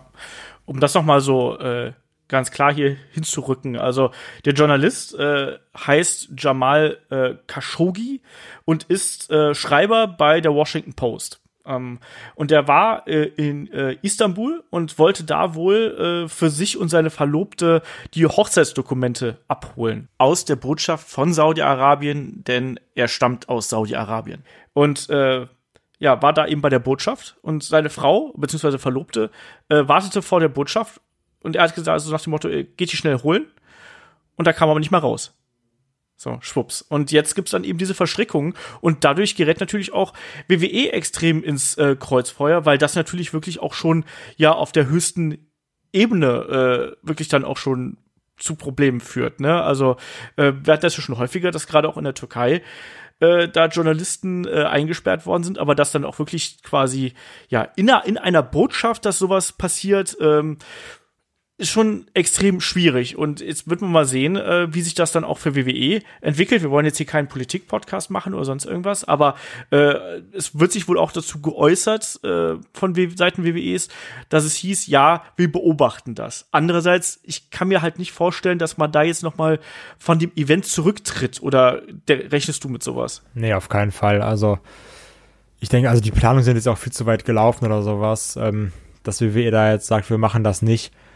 Obwohl, also, ja, ist die Frage, also jetzt, wenn er wirklich jetzt in den nächsten Tagen rauskommt, okay, der wurde, aber das, sind wir mal ehrlich, das wird sehr unwahrscheinlich jetzt irgendwie in den nächsten fünf Tagen bestätigt werden, okay, der wird umgebracht von den Saudis, hier ist der Beweis. Also das kann ich mir Ja. auch einfach nicht vorstellen. Das wird so ein, dieses, ja, wir sagen, ihr habt das gemacht, ja, aber wir sagen, wir haben das nicht gemacht. Und dann ist da dieses Event, das hat dann noch einen dreimal faderen Beigeschmack. Ähm, also ich glaube, genauso wird es ablaufen, um ehrlich zu sein. Ich glaube auch. Also da, da hofft man, glaube ich, dann auch einfach so ein bisschen auf ja, das kurze Gedächtnis der Öffentlichkeit und klar wird das noch mal ein bisschen au- aufgebauscht werden in irgendeiner Form, aber ich glaube, das wird länger dauern, als äh, dass wir jetzt noch Zeit bis zum Event haben. Aber natürlich wirft das auch äh, einen denkbar schlechten äh, ja, ein denkbar schlechtes Licht einfach auf WWE, die ja einen Zehn-Jahres-Vertrag äh, mit Saudi-Arabien abgeschlossen haben. Und dann muss man mal sehen, ne? Also jetzt hat Donald Trump hat sich natürlich da auch schon äh, mit eingeschaltet und hat gesagt, hier, äh, klärt das mal auf. Und inzwischen äußern sich wohl auch die ersten Senatoren dazu und geben ihren, ihren Senf dazu. Der Druck steigt auf WWE und man hat wohl tatsächlich jetzt die ersten Meetings anberaumt und man wird sehen, was dabei rauskommt, ne? Sehr schwierig alles. Ne? Also wir haben schon beim letzten Mal gesagt, beim letzten, äh, wie hieß der nochmal, beim Greatest Royal Rumble haben wir schon gesagt, dass, dass es da eben nicht nur was das die Rechte der Frauen, sondern auch was allgemein die Menschenrechte äh, in Saudi-Arabien angeht, dass das keine coole Sache ist, muss man sozusagen. Nee, also ich bin mal wieder gespannt, ähm, weil beim letzten Event, gerade beim Greatest Rumble, das waren ja schon Propagandavideos, die da gezeigt wurden, Ja. ne? Also wirklich dieses, oh, hier, guck mal und wie toll das Land ist und sowas. Und dann hörst du irgendwie wieder, irgendwie zwei Tage später wurden dann wieder Leute zum Tode verurteilt wegen welchen banalen Sachen. Und ähm, die größte Frechheit wirklich, ich bin mal schon, dass wirklich, ob so kommt, wenn bei Evolution Crown Jewel beworben wird. Also, weil das wäre einfach nur, ist das gerade euer Ernst? Also, das, das wäre eigentlich nur noch, das wäre eigentlich nur zynisch. Also, Ja. wenn sie wirklich sagen, hier ist unser Only Frauen Pay-Per-View. Ach ja, und guck mal, in zwei Wochen oder in einer Woche danach ist unser nur Männer Pay-Per-View, weil Frauen nicht erlaubt sind. Okay. Ja. Also, ähm, Ach, das ist alles, alles echt nicht schön, muss man ganz klar so sagen. Und ähm, also ich, ich kann mal, ich wage jetzt einfach mal die Prognose, dass wir nicht The Rock als WWE-Champion in Saudi-Arabien sehen werden. Das, Ich hoffe. das wage ich jetzt einfach mal zu behaupten, weil diese äh, Gerüchte gab's ja. Ja, also ich hoffe es einfach nur inständig, ne? Also dieses, ähm, weißt du, weißt was ganz witzig war? Ich habe letztens auf so einer Newsseite ein Ding gesehen, da hat sich die WWF über die WCW lustig gemacht, dass die so viele Allstars einsetzen würden. Und ähm, wenn du das mal heute siehst und dir die WWE anguckst, denkst du auch so, ihr seid schon extreme Heuchler, oder? Also, Ja. ähm, ja, das, also ich brauche wirklich nicht dieses, diese Part-Timer als Champions, nur weil es irgendwie jemand, der mit einem ganz, ganz, ganz großen Geldbündel wedelt, irgendwie sagt, den will ich aber haben. Und ähm, ja, das ist schon beim Shawn Michaels nervig. Also ich finde aber, darauf sollten wir dann, also auf diese Shawn Michaels-Sache, gehen wir dann ein, wenn wir am Ende von Super Showdown angekommen sind. Genau das, da springen wir gleich nochmal hin. Dann lass es hier nochmal weitergehen, weil es gibt vieles, über das man hier diskutieren muss, auch in, in dieser Woche. Und das ist alles ausgehend von Super Showdown gewesen. Ne? Wir haben AJ Styles gegen Samoa Joe. Äh, das wahrscheinlich beste Match der Card. Da kam aber nachher noch eins, das war auch äh, Spitzenklasse. Aber so rein von der Bedeutung her würde ich das hier eben noch ein bisschen höher ansiedeln einfach. Also, Frage ist jetzt ja, was macht ein Joe nach dieser Fehde? ja. Ich finde es auch immer blöd, dass Leute sagen so, oh ja, jetzt wird der Joe gar nicht richtig benutzt. Ist immer so, vielleicht gewinnt auch, auch ein AJ Styles mal mehrere Fäden hintereinander. Kann das nicht auch sein? Muss immer direkt der Nächste in der Fäde den Titel holen oder sowas? Ich weiß auch nicht, das ist immer so ein komisches Fandenken, finde ich. Dieses, ja, der AJ jetzt ja den Nakamura besiegt und den Joe jetzt auch noch. Auch jetzt, jetzt können die ja direkt wieder zu NXT gehen, die beiden. Ja, nee, so schlimm sehe ich das jetzt nicht. Außerdem, Joe hat ja auch nicht absolut deutlich verloren, sondern es war jetzt ja in diesem Fall war es dann eben dieser, diese Verletzung durch den Table Bump äh, und das verkaufen sie jetzt ja weiterhin. Also theoretisch, also für mich ist der noch immer nicht raus aus der Geschichte eigentlich, ne? Sondern ich habe eher das Gefühl, dass jetzt auch diese, dass diese Fehde quasi so ein bisschen ruht. Und ich hoffe, dass man vielleicht dann auch Richtung Survivor Series oder äh, was auch immer, dann so eher in Richtung Three-Way geht, Four-Way, vielleicht irgendwie AJ Styles, Samoa Joe, Daniel Bryan, vielleicht auch noch mit The Miz dabei oder sonst irgendwas. Das, ich glaube, dass man baut da gerade bei, bei SmackDown eine ganze Reihe von validen Number One Contenders auf, weil auch, wie gesagt, für mich ist Samoa Joe hier nicht der, der Verlierer dieser Fehde, sondern ja, das ist quasi ein, durch einen Unfall passiert, diese Verletzung. Also klar, K-Fape und so, bla. Aber dadurch ist er für mich trotzdem geschützt worden. Der ist nicht schwächer als vorher, in gar keiner Art und Weise. So. Äh, nächstes Match auf der Card war das äh, Six-Woman-Tag-Team-Match zwischen Ronda Rousey und den Bellas und der Riot Squad. Ja, äh, die beste Nachricht aus diesem Kampf, äh, Liv Morgan hat offensichtlich keine bleibenden Schäden äh, davon getragen um Ja. mal so zu sagen. Ähm, ansonsten war das Match total belanglos. Also, das war wieder ein Showcase für Ronda und die Bellas.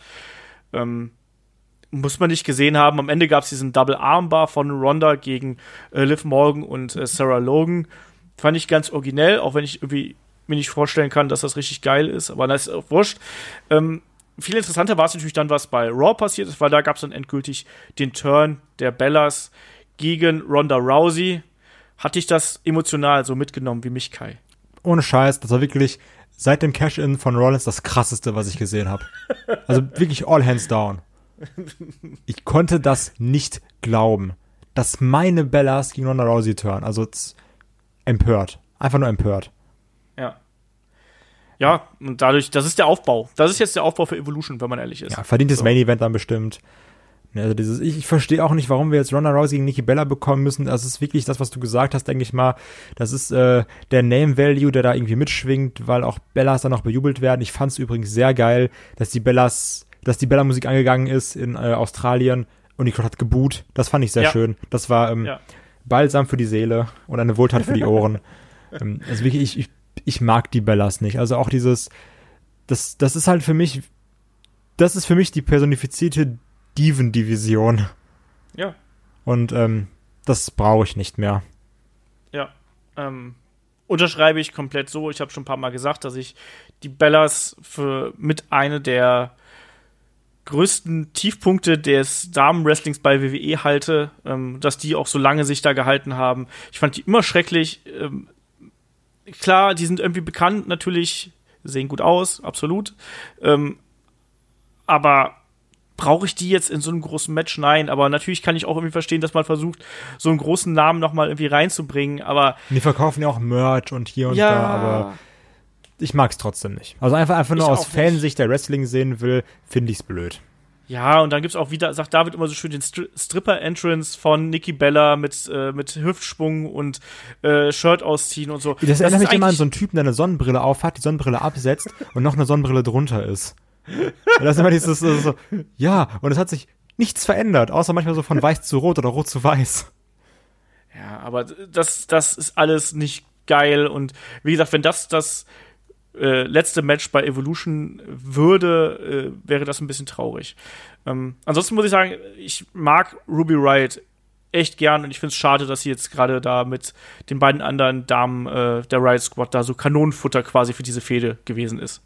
Ja, das ist echt schade. Also, gerade eine Ruby Riot, so die mir ehrlich gesagt eigentlich super egal ist, aber jetzt so die letzten Wochen hat man die ja doch schon sehr häufig gesehen und das ist wirklich keine schlechte Wrestlerin. Also das Nee, kann man echt nicht. nicht sagen. Die macht gute Matches und ähm, ja, aber Riot Squad ist auch immer ein bisschen so als, als Jobber da für diese Multiman-Tag-Team-Matches. Das sind die Bösen, die dann immer verlieren dürfen. Ja, das ist es halt. Schade ist das irgendwie so ein bisschen. Also ich bin, ich bin jetzt kein ausnehmender Fan von Liv Morgan, weil ich finde, die äh, ist auch ein bisschen zu früh nach zu Raw äh, hochgezogen worden, genauso wie eine Sarah Logan, die noch ein bisschen talentierter ist. Aber trotzdem, also so im, in diesem ja, Triple zusammen finde ich das eigentlich ganz gut. Also das, das, das funktioniert gut und solange Ruby Wright quasi da als klare Anführerin daraus sticht und dann auch vielleicht mal äh, eine größere Nummer wird, äh, kann ich damit absolut leben. Und Ruby ist eine tolle Wrestlerin, die macht mir Spaß. Ich finde, die hat auch irgendwie eine gewisse Ausstrahlung, so als Anführerin der Gruppierung. Naja, jetzt hier waren sie halt Kanonenfutter und mal schauen, äh, wie glücklich wir nach Evolution sein werden. Mal sehen. Ähm, weiter geht's mit dem wahrscheinlich zweitbesten Match auf der Card, ähm, sage ich jetzt mal so, aber unfassbar spektakulär das Match um die WWE, WWE Cruiserweight Championship zwischen Buddy Murphy und Cedric Alexander.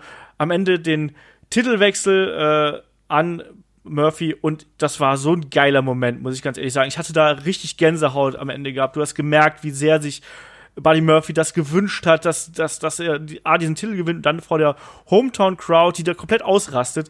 Das war auch geil, oder? Das war super. Also, ich meine, wir hatten ja schon mal das Match zwischen äh, Buddy Murphy und Mustafa Ali beim Match der Woche. Ähm, ja. Und das war ja schon fantastisch. Und da hast du wirklich gezeigt, also da hast du wirklich gesehen, was die Cruiserweight Division kann und was da auch hintersteckt. Und auch gerade so ein ähm, Buddy Murphy, also als er diesen Titel gewonnen hat und die Crowd ausgerastet ist und du hast wirklich gesehen, er hat sich diesen Titel angeschaut, so nach dem Motto, dafür habe ich gearbeitet. Und das hat diesen, den Cruiserweight Championship in, in, in meinem Ansehen, wie ich mir die Wertigkeit vorstelle, so enorm geboostet, weil ich gedacht habe, der Titel, der steht gerade für was. Dafür hat dieser Typ so lange gekämpft, den irgendwie in den Händen zu halten. Auch ein Alexander, ich glaube, der war jetzt fast ein Jahr oder sowas in Singles Competition ungeschlagen, wenn ich mich nicht irre. Irgendwie sowas, ja. Ähm, und du hattest ja wirklich so ein, diese, diese Übermacht. Der Typ, der hat seinen Titel lange gehalten, hat den nicht verloren und so alles. Und dann kommt Buddy Murphy, der hat's immer versucht und der hat ja auch wirklich jetzt einen langen Weg bei Tour 5 Live hinter sich. Immer mit diesem, am Anfang dieses, oh ja, nee, der ist zwei Pfund zu schwer, der kann nicht. Und dann war der so, so sehr aggressiv, aber trotzdem auch beweglich und erst dieser Schläger, der aber trotzdem auch High-Flying-Aktion zeigen kann. Und auch hast du in diesem Match gesehen, die beiden haben sich nichts geschenkt. Es gab Cruiserweight typisch Konter um Konter um Konter. Ähm, unglaubliche Aktion, also wirklich zehn Minuten vollgepackt, nur mit Action und sehr, sehr viel Emotion. Ein wirklich gutes Match, was man sich auch locker noch zweimal anschauen kann. Ja, absolut. Also sowohl von der Stimmung als auch von der Action und von den äh, Moves, die da gezeigt worden sind, echt richtig cool. Und man hat gemerkt, dass, dass Buddy Murphy das hier extrem viel bedeutet. Und ich glaube, das war wahrscheinlich der zweitwichtigste Moment der äh, Cruiserweight Division und der äh, von Tour 5 Live, weil das war auch wirklich mal eine Gelegenheit, wo dann die äh, ja die Cruiserweightler hier wirklich auch mal glänzen konnten und auf der ganz großen Bühne. Also das hat absolut funktioniert. Weil du hast ja gerade angesprochen, dass auch du das Gefühl hast, dass die Wertigkeit des Titels hier extrem angestiegen ist. Unterschreibe ich komplett so. Also Buddy Murphy hat sich so dermaßen gemacht, also auch von der, von der Ausstrahlung her, ähm, von der Ringpräsenz, der ist auch jetzt zum Star geworden in der letzten Zeit. Und das eben bei einer, zugegebenermaßen bei einer Show, die leider nicht immer so die Aufmerksamkeit zieht, aber der sticht da hervor. Und ich bin auch kann mir da auch vorstellen, dass der irgendwann mal dann äh, den nächsten Schritt dann auch wieder Richtung ja normales Roster gehen wird und da dann auch besser dastehen wird, als es vorher getan hat. Also ich hätte nie erwartet, dass ein Buddy Murphy diese Entwicklung durchmacht. Auf keinen Fall. Ehrlich. Also gerade wenn du irgendwie damals im Tech-Team gesehen hast oder sowas, äh, bei NXT, wo er auch noch komplett anders aussah. Wirklich Hut ab. Hut ab. Ja, absolut. Cedric Alexander genauso. Der hat sich auch entwickelt, ist noch immer nicht die absolute Charisma-Bombe, aber trotzdem toll im Ring. Äh, da auch mal sehen, wie es dann eben mit dem weitergeht, ist äh, absolutes Talent. Ich muss aber auch schon dazu sagen, dass wenn das Match jetzt irgendwie bei einem Pay-Per-View auf der Card gewesen wäre, wäre es auch gut gewesen, aber es hat wirklich sehr von dieser Stimmung gelebt, dass eben bei dem Murphy da der Hometown Hero war. Ne? Also ja, absolut. Das ist so, das hat das Match natürlich dann ganz anders auch von den Zuschauern irgendwie in, in der Wahrnehmung komplett anders dargestellt. Ja, Sonst wäre es eben wieder ein weiteres gutes Cruiserweight-Match, was man aber schon ganz oft gesehen hat. Ja, absolut. Äh, machen wir weiter in der Card. Äh, Six-Man Tag Team Match. Äh, The Shield gegen die Dogs of War. Äh, am Ende gewinnt dann äh, gewinnt The Shield nach einem langen Brawl und ganz viel Chaos gewinnt äh, The Shield dann eben per äh, Dirty Deeds von Dean Ambrose an Dolph Ziggler und dann können wir ja auch direkt so die Entwicklung äh, da weiterziehen. Bei, äh, bei Raw gab es ja dann den Walkout von Dean Ambrose, der seine Kameraden dann quasi äh, am Ende allein gelassen hat. Haben wir jetzt den Split von The Shield schon wieder, Kai? Mal schauen, wie sich das entwickelt. Also ich finde das Ganze so, das kann man spektakulärer machen, finde ich. Und nicht diesen, ich bin sehr frustriert, weil ich keinen Titel habe und meine anderen beiden Freunde schon Dean Ambrose. Also auch, yeah. das war auch geil, wo es dann irgendwie diese Promo gab, wo dann so Roman sagt so, ja, wir müssen gar nicht beweisen, so wie krass wir sind, wir müssen das gar nicht sagen, wir müssen das nur zeigen und dann hält irgendwie Roman und Dean halt so den Titel hoch und Ambrose steht so dumm in der Mitte und sagt so, hm, blöd, ich habe halt keinen Titel.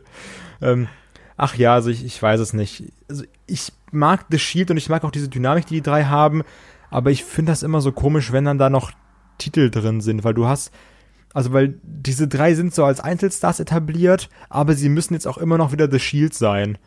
Und ähm, ja. dann hast du irgendwie diese Tech-Team-Fäden, weil Roman ist ja dann mit dem Haupttitel unterwegs und der IC-Belt, der kommt da komplett zu kurz, weil ich ja wirklich sehr großer Fan von diesem Workhorse Rollins, nenne ich ihn jetzt mal, der da seine Titel immer verteidigt hat in irgendwelchen Open Challenges und sowas.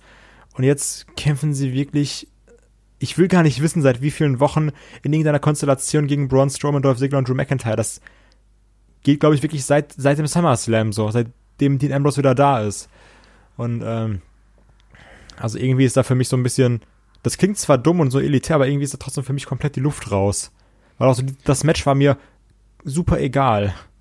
Ja, und das Ding war bei Raw war es mir ganz ähnlich egal. Also ähm, die Fehde ist inzwischen einfach schon so ein bisschen totgelaufen. Weißt du, die, da waren doch schon Braun und, und Roman waren schon im Hell in a Cell. Wir haben tausendmal Dolph Ziggler gegen äh, Seth Rollins gesehen, da mit äh, diversen Stipulationen. Ähm, ja, Drew McIntyre ist dann auch irgendwie noch dabei und Dean Ambrose ist halt zurückgekommen. Ja, fein. Also und jetzt baut man dann eben diese Fehde um den um den um das Verlassen von äh, The Shield auf mich catcht das auch nicht. Das liegt aber auch ein bisschen daran, dass mich diese neu formierte The Shield-Geschichte äh, nicht so 100% packt. Und dieses Stable oder Gruppierung mit Braun, Drew McIntyre und Dolph Ziggler, da hat man eigentlich auch nur das Gefühl, dass man darauf warten muss, dass dann da jemand ausbricht. Und das wird dann eben Drew McIntyre sein, weil Braun muss nicht mehr ausbrechen, der ist eigentlich schon da und Dolph Ziggler ist schon so oft ausgebrochen, dass es keinen mehr interessieren würde. Ja, und auch die Sache dann mit diesem, wir müssen jetzt Braun zwingend als Bösen irgendwie darstellen, das, das fand ich von Anfang an nicht geil. Ja. Also ich habe da wirklich dann Braun doch eher irgendwie so als, ja, es war ja auch kein Face, aber das war dieses, dieser Typ, der alles kaputt macht und den dafür dann bejubelst. Und es sagt er irgendwie das typische, ja, ich finde euch alle blöd in der Crowd und also, das, das ist alles so gezwungen und das mag ich irgendwie nicht. Ja. Braun war ein guter Tweener. Schöne Grüße an David. David geht das Herz auf. Und jetzt zerbricht genau es ihm. Genau das. Ja. Ja, aber wie gesagt, das, das Match an sich war in Ordnung, das war unterhaltsam. Die Fehde an sich ist so ein bisschen wackelig. Ich weiß es auch nicht. Also, ganz im Ernst, mir ist es auch total egal, ob die, die Dean Ambrose jetzt da ist in der, in der Gruppierung oder nicht. Sage ich dir ganz ehrlich, weil es ist, man hat nichts dafür getan, dass Dean Ambrose mir jetzt seit seiner Rückkehr ans Herz wächst, außer dass es halt Dean Ambrose ist. Aber eigentlich ist es mir relativ latte, muss ich da ganz ehrlich sagen, weil da finde ich andere Figuren in dem Shield-Konglomerat irgendwie interessanter als ihn derzeit, weil er, es wurde bis jetzt noch nichts dafür getan, dass ein Dean Ambrose mir jetzt wirklich als Charakter wieder nah ist. So. Ja, sehe ich aber auch so. Und von daher, also ich hoffe, dass es nicht wieder der, der zweite ein fehlgeschlagener Versuch einer Shield Reunion ist, wie wir es da letztes Jahr schon mal hatten. Also ich bin gespannt.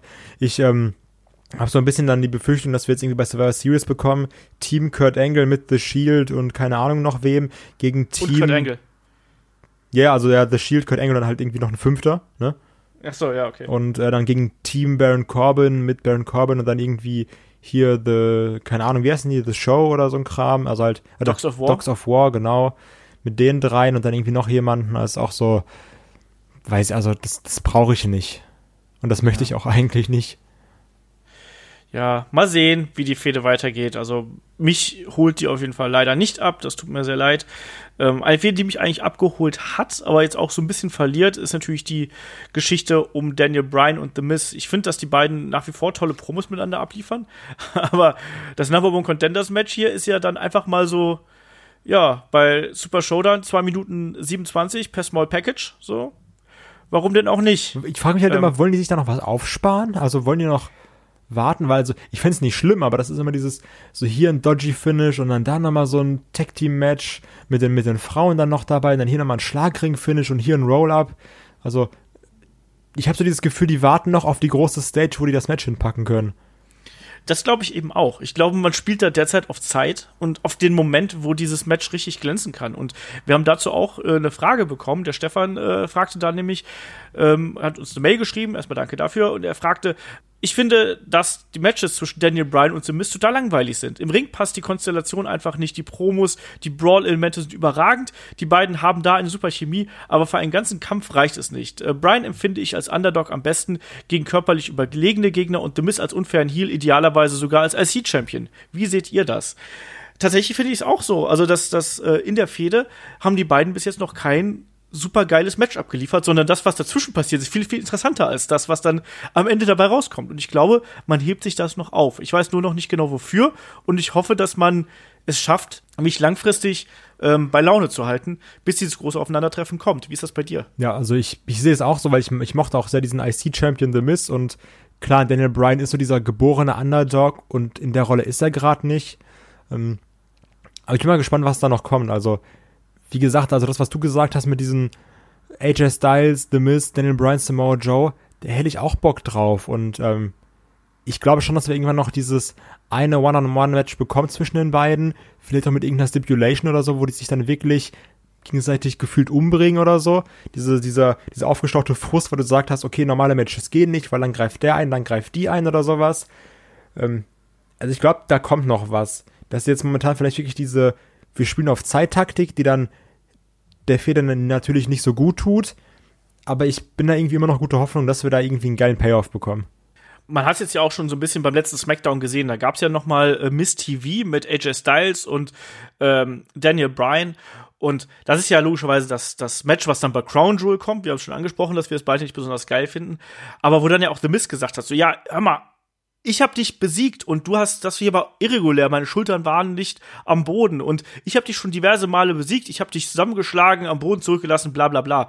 Ich kann mir sogar vorstellen, dass man ihn da noch irgendwie reinbuckt und sei es jetzt also The Miss, ne? Und sei es jetzt als Special Referee oder sonst irgendwas. Und dass diese ganzen Figuren, da sind jetzt ja mehrere, die so unglücklich um ihre Titelchancen so ein bisschen betrogen worden sind, dass man die irgendwie noch mal zusammenlaufen lässt. Ähm, ich habe nicht das Gefühl, dass hier jemand schwach aussieht, äh, sondern dass die ganz im Gegenteil alle relativ gleichmäßig positioniert werden und ich habe es ja schon gesagt, also ich halte hier in absehbarer Zeit ein Four-Way oder so für nicht absolut abwegig und fände das auch gut. Und äh, ich finde auch, dass gerade dieses, dass keiner schwach aussieht, das kann, das sehen auch schon Leute anders, aber ich stimme dir dazu und ich muss auch sagen, dass man das meiner Meinung nach ganz subjektiv ohne dieses typische WWE 50-50 Booking hinbekommen hat. Also klar, du hast ja dieses hier und da gewinnt mal so einer oder sowas, aber du hast trotzdem nicht dieses, die kämpfen jetzt jede Woche gegeneinander, mal gewinnt der, mal gewinnt der, mal gewinnt der, mal gewinnt der, sondern die sehen alle stark aus, aber aus verschiedenen Aspekten oder sowas. Daniel Bryan ja. wird betrogen, The Miz hat aber gewonnen dafür immer. Ein AJ hat dann auch irgendwie gewonnen, hat seine harte Seite gezeigt. Ein Joe wäre aber auch verdient Champion gewesen, weil AJ auch getappt hat. Also meiner Meinung nach ist das eigentlich alles ganz gut erzählt worden. Ja, deswegen, also damit kann ich leben. Ich finde es nicht gut, dass wir äh, Daniel Bryan gegen AJ Styles bei Crown Jewel kriegen. Ist für mich ein geiles Match, das eine andere Bühne verdient. Ähm, trotzdem, wenn die abliefern, sage ich trotzdem war ein geiles Match, egal welche Bühne es ist. Ne? Aber äh, hat er ihm dann trotzdem natürlich ein bisschen Geschmäckle dabei. Aber ich bin da wirklich gespannt, wie die, wie die ganze Geschichte hier aufgedröselt wird, weil die, die Heels sehen hier relativ gut aus, die Babyfaces sehen gut aus. Ähm, die Geschichte äh, auch, auch um AJ Styles und sein, sein Championship, man hat halt das Gefühl, dass sich so ein bisschen die, die Schlinge langsam zuzieht. Also es werden immer mehr Contender, die alle seinen, seinen Titel wollen und die alle irgendwie in dieses Titelmatch rein möchten. Ich finde es auch interessant, dass man The Miz jetzt damit reingesteckt hat, quasi durch dieses Number One Contender Match habe ich tatsächlich irgendwie nicht so mit gerechnet, aber finde das gut, weil The Mist gehört da auch absolut oben hin. Kurze Frage. Und, ja. Wird AJ den Rekord von CM Punk brechen? Äh, wie lang ist der Rekord von CM Punk noch? Also ich, ich glaube, AJ ist jetzt ist. bald fast ein Jahr lang Champion. Ich glaube, der ist im November Champion geworden. Ja. Also wann dürfte, ich glaube, das dürfte irgendwie so um Mania rum sein irgendwann. Schwierig, weiß ich nicht. Also weil ich da gerade kein Zeitgefühl für habe. Deswegen kann ich dir keine klare Antwort dafür geben.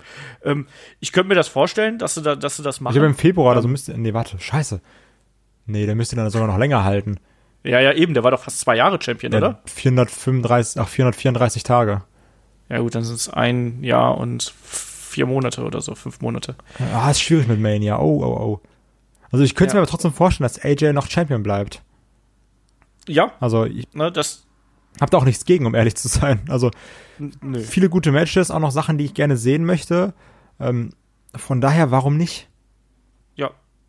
Unterschreibe ich so. Also da, also es ist ja auch nicht so, als ob uns jetzt AJ Styles langweilen würde in irgendeiner Form, nee. Ne, sondern er hat ja immer irgendwie abgeliefert. Klar waren auch mal so ein paar Sachen dabei, wo man das Gefühl hat, ah, jetzt ist er so ein bisschen im Standardmodus drin natürlich, aber jetzt zuletzt gerade die Matches gegen Joe waren absolut klasse und auch Matches mit Daniel Bryan und auch mit The Miz oder in welcher Kombination auch immer. Ich glaube, das kann interessant werden. Und äh, wenn AJ Styles motiviert ist, da hat er ja dann äh, auf jeden Fall ja immer das Potenzial, da auch richtig geile Matches rauszuhauen. Da müssen wir uns nichts vormachen. Wir werden sehen, wie die Geschichte weitergeht. Ähm, Apropos gerade, ich mache einfach jetzt auch eine, ich mache jetzt eine Olaf-Überleitung, Geschmäckle von gerade. ähm, ja. Triple H gegen Undertaker. In einem Match, was über 27 Minuten ging und natürlich auch zu spannenden Entwicklungen in der, in der Raw-Folge danach zu, äh, für Crown Jewel geführt hat. Shawn Michaels ist zurück. Und zwar nicht in Pock-Form, sondern im Tag-Team mit Triple H. ah, Alf ist zurück als Pock.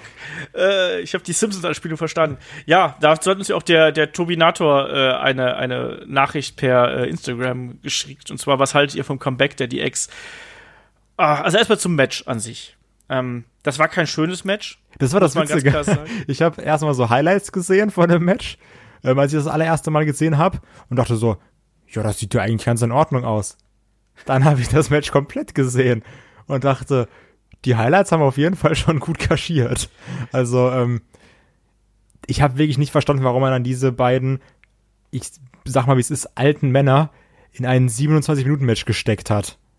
Dieses, ähm, dann auch irgendwann bei Mania oder sowas. Ich ist ja prädestiniert dafür natürlich. Dann gab es auch wirklich Absolut. so Fragen nach irgendeinem Move von Taker, wo dann Triple H dreimal nachfragt, so, you are right, und von Taker ja. keine Antwort kommt. Und ähm, ich, nee, also ich habe echt Angst, dass da noch irgendwas Schlimmeres passiert. Ja, also bei mir war es übrigens so ähnlich. Ich habe mir äh, die, die Zusammenfassung äh, bei Power Wrestling durchgelesen auf deren Website und habe dann so die Aktionen und die haben das halt schnell zusammengefasst. Und ich mir so, boah geil, das war ja voll die Schlacht. Und dann weiß ich Hast gar nicht. Gesehen? Dann habe ich gesehen, aber dann war ich ich fand das auf eine morbide Art und Weise doch unterhaltsam. Ich kann es dir nicht genau ja, sagen, wieso. Also. Aber das hättest du auch in 10 Minuten packen können. ja, natürlich. Also so ohne Probleme hättest du nochmal und dann war nochmal Kane da und dann hier nochmal ein Spot und Chokeslam und Tombstone und den Pedigree und Superkicks und sowas. Aber nicht mit so einem Brawl durch die Crowd, wo dann Undertaker es nicht schafft, einen Pedigree zu kontern, weil er einfach nicht mehr hochkommt. Und ähm, dieses Würgen also, mit dem Kabel, wo er es nicht geschafft hat, ihn irgendwie so quasi über die Schulter zu, zu ziehen oder sonst irgendwas. Das sah auch total merkwürdig aus. Da war wirklich vieles dabei, wo du gesagt hast, lass den Mann doch in Ruhe. Also so, lass ihn doch. Also er, er ist doch schon so alt und äh, das darf man eigentlich nicht, nicht sagen bei einem Undertaker, weil das immer noch der Undertaker ist. Ja, das, aber ähm, da hat auch der innere Murto bei mir hat da so ein bisschen angesprochen, also mit ich bin zu alt für diesen Scheiß. I'm too old for this shit. genau das. so, das hat sich wahrscheinlich der Undertaker auch äh, am laufenden Band gedacht, als er sich da draußen irgendwie auf irgendwelche Guarding Rails äh, rumtreiben musste und Er ist ja nicht too old for that money. Nee, ja, nee, also das da machen wir uns nichts vor, das Match war das war ein wieder, eigentlich wieder nur ein Indiz dafür, dass man sagen muss, der Undertaker sollte vielleicht besser zurücktreten. Und, äh, und ich habe da, wie gesagt, ich habe das gelesen, dachte mir so, boah, das ist vielleicht richtig cool. Und dann habe ich es gesehen und dachte mir, das, äh, so ein bisschen, aber auch nicht so richtig. Und wenn man dann genauer hinguckt und nochmal drüber nachdenkt, dann denkt man sich eigentlich eher, nee, vielleicht dann sollen sie es doch besser sein lassen. Also, Ach, und jetzt kriegen wir dann äh, die Generation X gegen die Brothers of Destruction bei Crown Jewel. So. So, wie ist dein emotionales Empfinden dabei, dass du siehst, dass ein Shawn Michaels, der ja ein perfektes Retirement hatte, nach über acht Jahren zurückkommt, um im Tech-Team mit Triple H gegen Undertaker und Kane zu kämpfen in Saudi-Arabien? Ja, eigentlich kotzt da der äh, innere Motto auch so ein bisschen. Nein, also das, ich find's, ich find's echt natürlich total kacke. Also als der, als, als Wrestling-Fan muss ich sagen, das macht natürlich äh, extrem vieles kaputt. Ähm, das tritt sehr viel mit Füßen auch, also. Ja, genau das. Und äh, ich kann dir gar nicht genau sagen, wie, wie, ich, wie ich das finde. Also auf der einen Seite sage ich natürlich so, irgendwie finde ich es auch schon interessant und will das auf der einen Seite auch sehen. Und auf der anderen Seite denke ich mir so, nee, eigentlich, wie du gesagt hast, das war der perfekte Rücktritt. Und da stehen dann eben vier Leute im Ring, von denen wahrscheinlich Triple H der derzeit körperlich fitteste ist, mit Abstand. Ja. Ähm, bei Shawn Michaels weiß ich nicht so genau, ähm, wie fit er ist. Ich finde, dass er bei den Bumps, die er genommen hat, ganz agil ausgesehen hat. Speziell bei dieser einen Aktion, wo er da, glaube ich, ein Big Boot vom Undertaker auf dem Apron kassiert hat oder so. Da sah es so aus, als könnte er sich noch ganz gut bewegen. Aber ich weiß es nicht. Ich, ich, ich weiß es nicht und ich finde das natürlich eigentlich grauenhaft. Auf der anderen Seite bin ich aber dann auch so ein bisschen perverser Voyeur, der auch gerne sehen möchte, wie es dabei ausgeht. Also, wie ist das bei dir? Ja, also ist wirklich sehr ähnlich. Also gerade wenn jetzt nochmal bei mir irgendwie da mitspielt, diese Gerüchte, dass ja Shawn Michaels für mehrere Matches unterschrieben hat und dass ich ihn dann vielleicht sogar, wenn ich bei WrestleMania live bin, ihn einfach nochmal live wresteln sehe, was trotzdem krass ist. So, da kannst du halt sagen, wie viel du willst und ich werde dir auch trotzdem immer sagen, wie blöd ich das finde, aber also es wäre jetzt auch Heuchelei, wenn ich mich jetzt darüber nicht freuen würde oder sowas. Und genauso würde ich mich auch darüber freuen, wenn ich den Undertaker nochmal bei WrestleMania sehen würde, einfach nur mal um live einen Entrance vom Undertaker mitzuerleben, natürlich, aber ähm, ganz rational gesehen sagst du eigentlich, also Shawn Michaels hatte ähnlich wie ein Ric Flair damals, somit das beste Retirement, was man haben kann. Und ähm, das kann jetzt nur schlechter werden. Also, weil ein besseres Match als bei WrestleMania wird dabei natürlich nicht rumkommen. Also, da, da sind, wir, sind wir uns einig. Selbst wenn die ein gutes Match machen. Von daher, ähm, ja, und das Ganze dann irgendwie so noch so, das alles dann bei Saudi, also in diesem Saudi-Arabien-Event mm. zu zeigen, das ist nochmal ein ganz anderer Störfaktor, wo du sagst, so wirklich wir Wrestling-Fans, all die, die dann damals gesagt haben, so please come back oder wir die millionenfach, also nicht wir, sondern wir Fans, ich nehme mich da jetzt raus, die gechantet haben, so one more match oder sowas. Und dann zeigt er das in Saudi-Arabien, Ja. wo, wo du einfach nur sagst, okay, das Geld hat dieses Mal einfach gepasst. Und ähm, also weil da, da ist so ein bisschen diese, diese verkopfte Wrestling-Liebe auch, wo du sagst so, ja, aber das kannst du doch nicht machen, so wenn, dann machst du doch aus Liebe für den Sport und nicht, weil du irgendwie das Geld willst. Und natürlich, klar, wir würden jetzt alle sagen, okay, wenn ich jetzt irgendwie zwei Millionen bekommen würde oder wenn nicht sogar noch mehr, um da irgendwie zehn Minuten rumzutouren, klar, count me in, aber ähm, jetzt nur als ganz stinknormaler 0815 Wrestling-Fan ist es einfach ein blödes Gefühl. Ja. Ist nun mal so. Und da hängen natürlich auch bei uns allen hängen da irgendwie Emotionen dran, da hängen Erinnerungen dran. Und ja, es ist da so ein bisschen schade. Ich meine, es sind ja viele Wrestler, die es nicht schaffen, den Absprung irgendwie rechtzeitig zu schaffen. Das äh, gibt es ja Tausende, die dann nochmal zurückgekommen sind. Auch ein Ric Flair hat ja dann auch lang genug gebraucht, bis er dann auch wirklich diesen perfekten Abschied dann bekommen hat. Davor hat man aber auch schon gesagt, so, oi, komm, jetzt ist auch irgendwann mal langsam gut, ne? Äh, na, ich, also, nee. Und dann, wie gesagt, mit dieser Saudi-Arabien-Geschichte im Hintergrund gefällt mir überhaupt nicht, muss ich sagen. Und ich werde es mir aber ganz klar, ich werde es mir natürlich trotzdem anschauen. Das, das Ja, ist klar, das- aber das ist irgendwie auch das, das Paradoxe am, am Wrestling-Fan-Dasein, oder? Man könnte auch ganz äh, konsequent sein und sagen, nein, dann schaue ich mir das eben nicht an, aber man guckt sich dann trotzdem an, irgendwie. Klar, natürlich. Also man will es ja auch irgendwie sehen, ne? Man will es ja auch erleben. Also sind wir mal ehrlich. Ja, und dann sagt man, oh, ja, aber es ist ja so ähnlich wie beim Undertaker. Also haben wir ja auch jetzt gerade eben schon gesagt. Ne? Da hast du dieselbe, äh, dieses selbe Paradoxon, dass du auf der einen Seite sagst, so, ja, nee, äh, eigentlich will ich den, sollte der lieber zurücktreten. Auf der anderen Seite sagst du, ja, aber live würde ich mir den schon ganz nochmal anschauen. Ne? Also kann ich auch nachvollziehen. Ne? Also Ach, das ist, das ist echt extrem kompliziert. Generell muss ich aber sagen, dass mir diese ernste DX, die wir jetzt gerade haben, besser gefällt als die alberne DX. Und ich hoffe, dass die Brothers of Destruction nicht von grünem Schleim, Scheiße oder sonst irgendwas übersät wird in den nächsten Wochen. Ja, also äh, ich brauche jetzt nicht wieder diese, wie, wie wurde sie immer damals genannt, diese Midlife Crisis DX, Genau, die brauche die ich man irgendwie nicht. 2.9 hatte oder so. Ja. Ich finde das jetzt an sich, also die Art und Weise, wie das jetzt irgendwie aufgelöst wird, dass man sagt, ja, jetzt kommt dieses Comeback, das ist schon in sich irgendwie ganz okay. Das ist halt in Saudi-Arabien, ist es ist Kacke. Ähm, ich habe gelesen, mal gucken, was du dazu sagst. Ich habe gelesen, dass einige Fans das Gefühl haben, dass Shawn Michaels nicht bei den Promos nicht mit dem Herzen dabei ist, sondern das so ein bisschen runterspult. War das auch dein Eindruck? Oh, ich weiß nicht.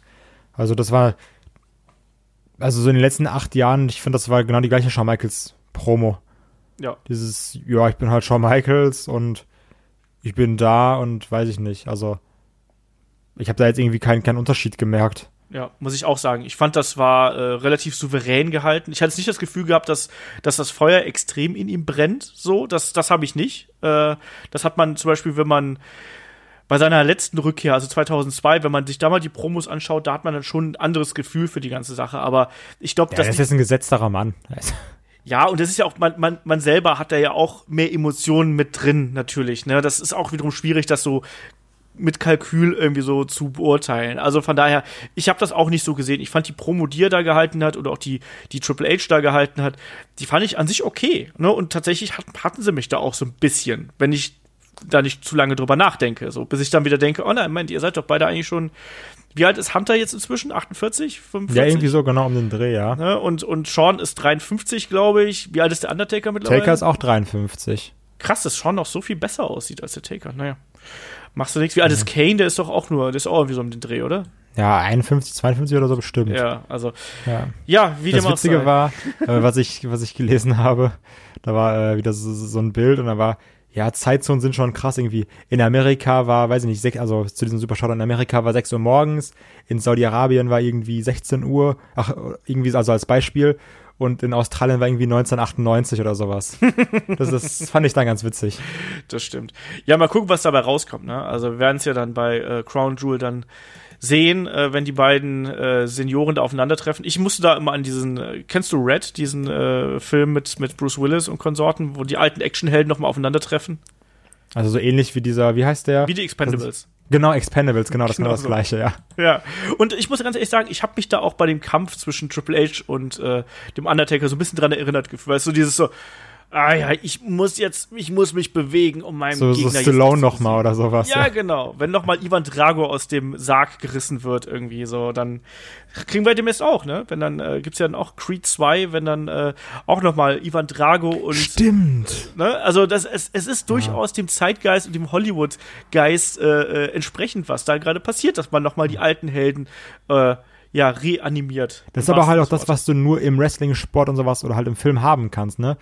So, weil du wirst jetzt natürlich nicht nochmal irgendwie so ein Theorie auf den Platz stellen können oder so ein Kram, du einfach siehst, okay, so ein 20-jähriger Mbappé läuft dem weg. Und im Wrestling Ja. kannst du sagen, so, okay, da kann auch der 50-jährige Goldberg den 30-jährigen Kevin Owens nochmal lang machen. Ja, so sieht's halt aus. Und So da können es. sich auch noch mal ganz im Ernst, ich glaube, dass das, äh, dass das Tag Team Match zwischen diesen Männern besser wird als das auf Einzelmatch. Einfach weil die Weil die sich da, verschnaufen können. ja genau, einfach weil die sich abwechseln können. Ne, weil Ja. man sich da Pausen geben kann. Ich glaube, das, das wird besser. Sag, wage ich, Ich hoffe. mal. Ich Aber nicht, dass es dann irgendwie so wieder so, so Misskommunikation gibt im Tech-Team, weil irgendwie alle im Arsch sind. Dann verpasst wieder einer seinen Einsatz und dann kommt irgendwie wieder Papa Shango zu spät raus. Und das wäre geil. übrigens, wir haben krass gut geschätzt. Also Triple H ist übrigens 49, Sean und Taker sind beide 53 und Kane ist 51. Ja. Also wir haben super gut geschätzt. Genau. Auch da äh, alles hier äh, ohne Netz und doppelten Boden und so, ne? Ohne Vorbereitung. Ja. Ja, und damit, äh, das war dann auch dann der, der letzte Kampf des äh, Super Showdowns. Wie hat dir das Ding eigentlich gefallen, so insgesamt? Für, also ich, ich muss trotzdem noch sagen, dass es irgendwie eine Hausshow war, ne, weil klar, da ist ein Titelwechsel, aber es war halt der Hometown Boy und sowas. Aber so zu gucken hat das super viel Spaß gemacht, was aber auch daran lag, dass du da Wrestling-Fans sitzen hattest, die alle sehr viel Bock auf dieses Event hatten. Und das Ja. hast du auch gemerkt, dass du nicht in der ersten Reihe, also ich, klar, wir bashen halt diese Saudi-Arabien-Dinge mal, das ist ja krass, aber du hattest eben nicht Leute in der ersten Reihe, die da irgendwie saßen und alle an ihren Handys waren. Und ähm, das ist dann schon ein ganz anderes Feeling. Und es war auch mal wieder schön, irgendwie sowas Pompöses zu sehen mit Feuerwerk. Das ist zwar immer noch diese große Hausshow, die aber mehr aussieht wie ein Pay-Per-View und mehr, aussieht wie Mania als alle anderen elf Pay-Per-Views des Jahres.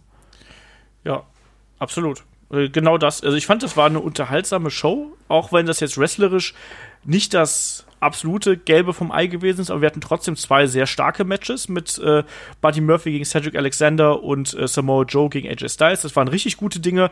Die hätten auch äh, so in der Form bei jedem normalen Pay-Per-View laufen können, außer bei Crown Jewel. Ähm, weil da hätte es einfach keinen interessiert, was da im Ring passiert.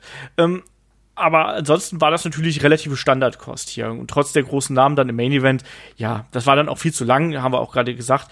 Aber insgesamt fand ich das äh, absolut okay. Und wie, wie du schon gesagt hast, ne, die, die, die Crowd-Reactions haben dazu gepasst, die Leute hatten Bock gehabt. Und da hat man sich dann auch ein bisschen von anstecken lassen, glaube ich. Also wenn da gute Stimmung in der Halle ist, dann ist es ja nun mal einfach so, dass man dann auch sagt, so ja gut, dann lasse ich mich auch eher darauf ein, als wenn da jetzt äh, Totenstille in der Halle ist.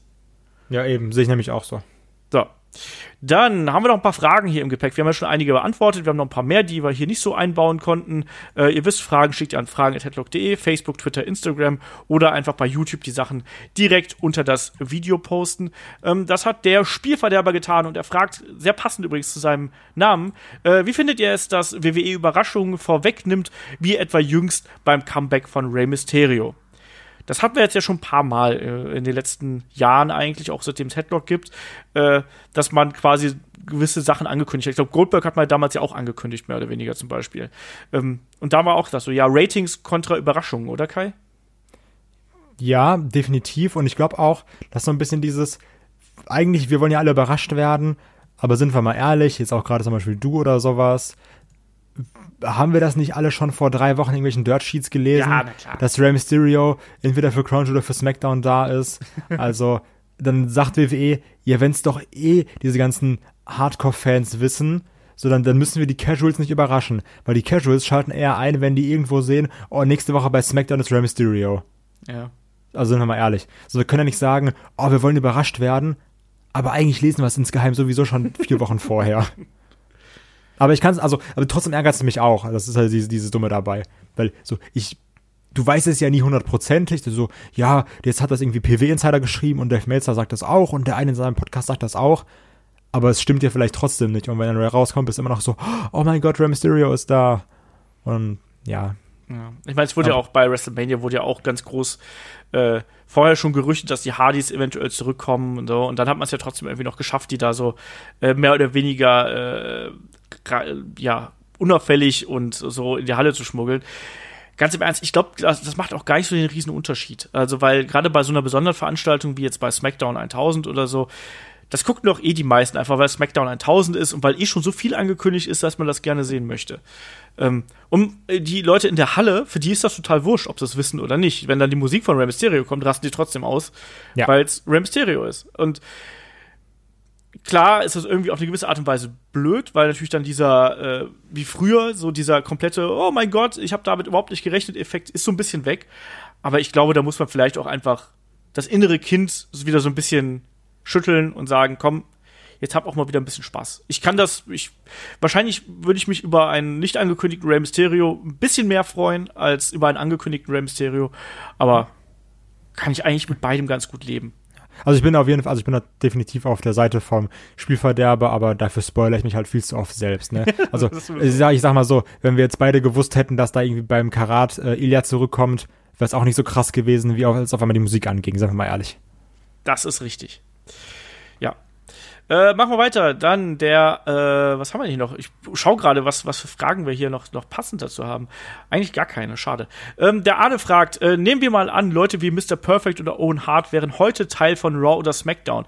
Wären sie nicht da viel größere Stars geworden und sind sie nicht vielleicht einfach in einer falschen Zeit geboren worden? Also sprich natürlich, bei Mr. Perfect haben wir schon ein paar Mal gesagt, ist natürlich jemand, der äh, ja, als, als Heel-Charakter äh, immer den großen Hulk Hogan vor sich gehabt hat, Owen Hart natürlich auch einen Bret Hart vor sich gehabt hat und beide natürlich auch viel zu früh gestorben. Äh, ja, ich sag mal, ich glaube, dass speziell so kleinere Leute wie auch einen äh, Owen Hart, glaube ich, heutzutage besser und schneller angenommen worden wären, als das äh, damals der Fall gewesen ist, also äh, 1996, 97 und so, weil da waren sie ja dann doch eher so die in der IC-Title-Region. Ich glaube, dass beide sowohl Mr. Perfect als auch Owen Hart auf ihrem absoluten Höhepunkt, wenn das heute wäre, glaube ich auch ganz, ganz oben in den Cards mitgespielt hätten. Ich weiß gar nicht, Kai, wie siehst du das? Ja, ist halt immer schwierig, weil das ja immer irgendwie Leute, die super gut sind, aber die dann trotzdem im Schatten von anderen stehen, ne? Also wer weiß, vielleicht würden die auch heute extrem gut sein, aber trotzdem hinter einem, keine Ahnung, hinter einem AJ oder hinter einem Roman Reigns oder sowas stehen, weil das einfach gerade so die großen Namen sind, ne?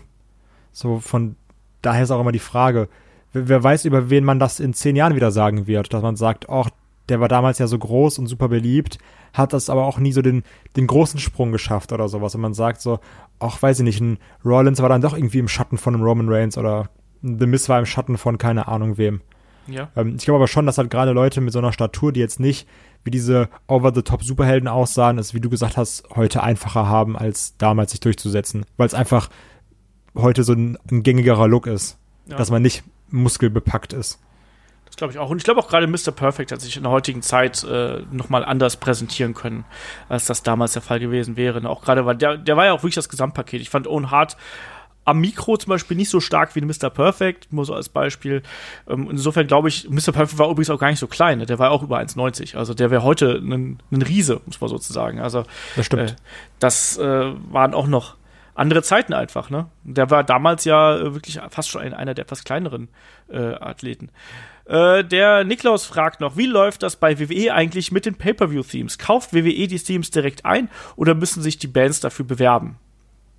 So, das ist eine gute Frage. Ich habe da äh, ganz kurz drüber nachgedacht und muss auch sagen, ich denke, das läuft natürlich alles erstmal über die Labels ab. Ne? Ähm, und WWE wird natürlich da auch schon äh, Kooperationen mit bestimmten Labels haben und äh, Kontakte haben und wird dann eben denke ich mal, nachfragen. So was, was, das hängt ja auch meistens dann mit irgendwelchen ähm, äh, Veröffentlichungen und Neuveröffentlichungen zusammen oder wahlweise mit irgendwelchen bestimmten Themen. Man sagt hier, ich hätte gern ein, ein cooles äh, Theme für, weiß nicht, WrestleMania, soll Partystimmung haben. Dann rufst du eben bei Flowrider an oder sonst irgendwas. Oder Pitbull. Oder bei Pitbull, ja. Irgendwie so. Und du guckst natürlich auch, was ist gerade aktuell. Dass die WWE da aktiv bei den Musikern kauft, das äh, wird nicht so sein, so, weil du gehst erstmal zu den Plattenlabels. Kai, was denkst du darüber? Ja, ich glaube auch, dass du wirklich sehr viel, dass du einfach dann so ein Marketing-Team hast und dann sagt, okay, wir haben jetzt Extreme Rules. Das heißt, wir brauchen irgendwas, was so eher so in Richtung Hardcore geht. Was ist gerade neu? Wo haben wir Kontakte? Weil die WWE ist ja auch natürlich enorm groß, die wird dann auch irgendwie Labels haben, auf die zugehen kann im Laufe der Jahre jetzt.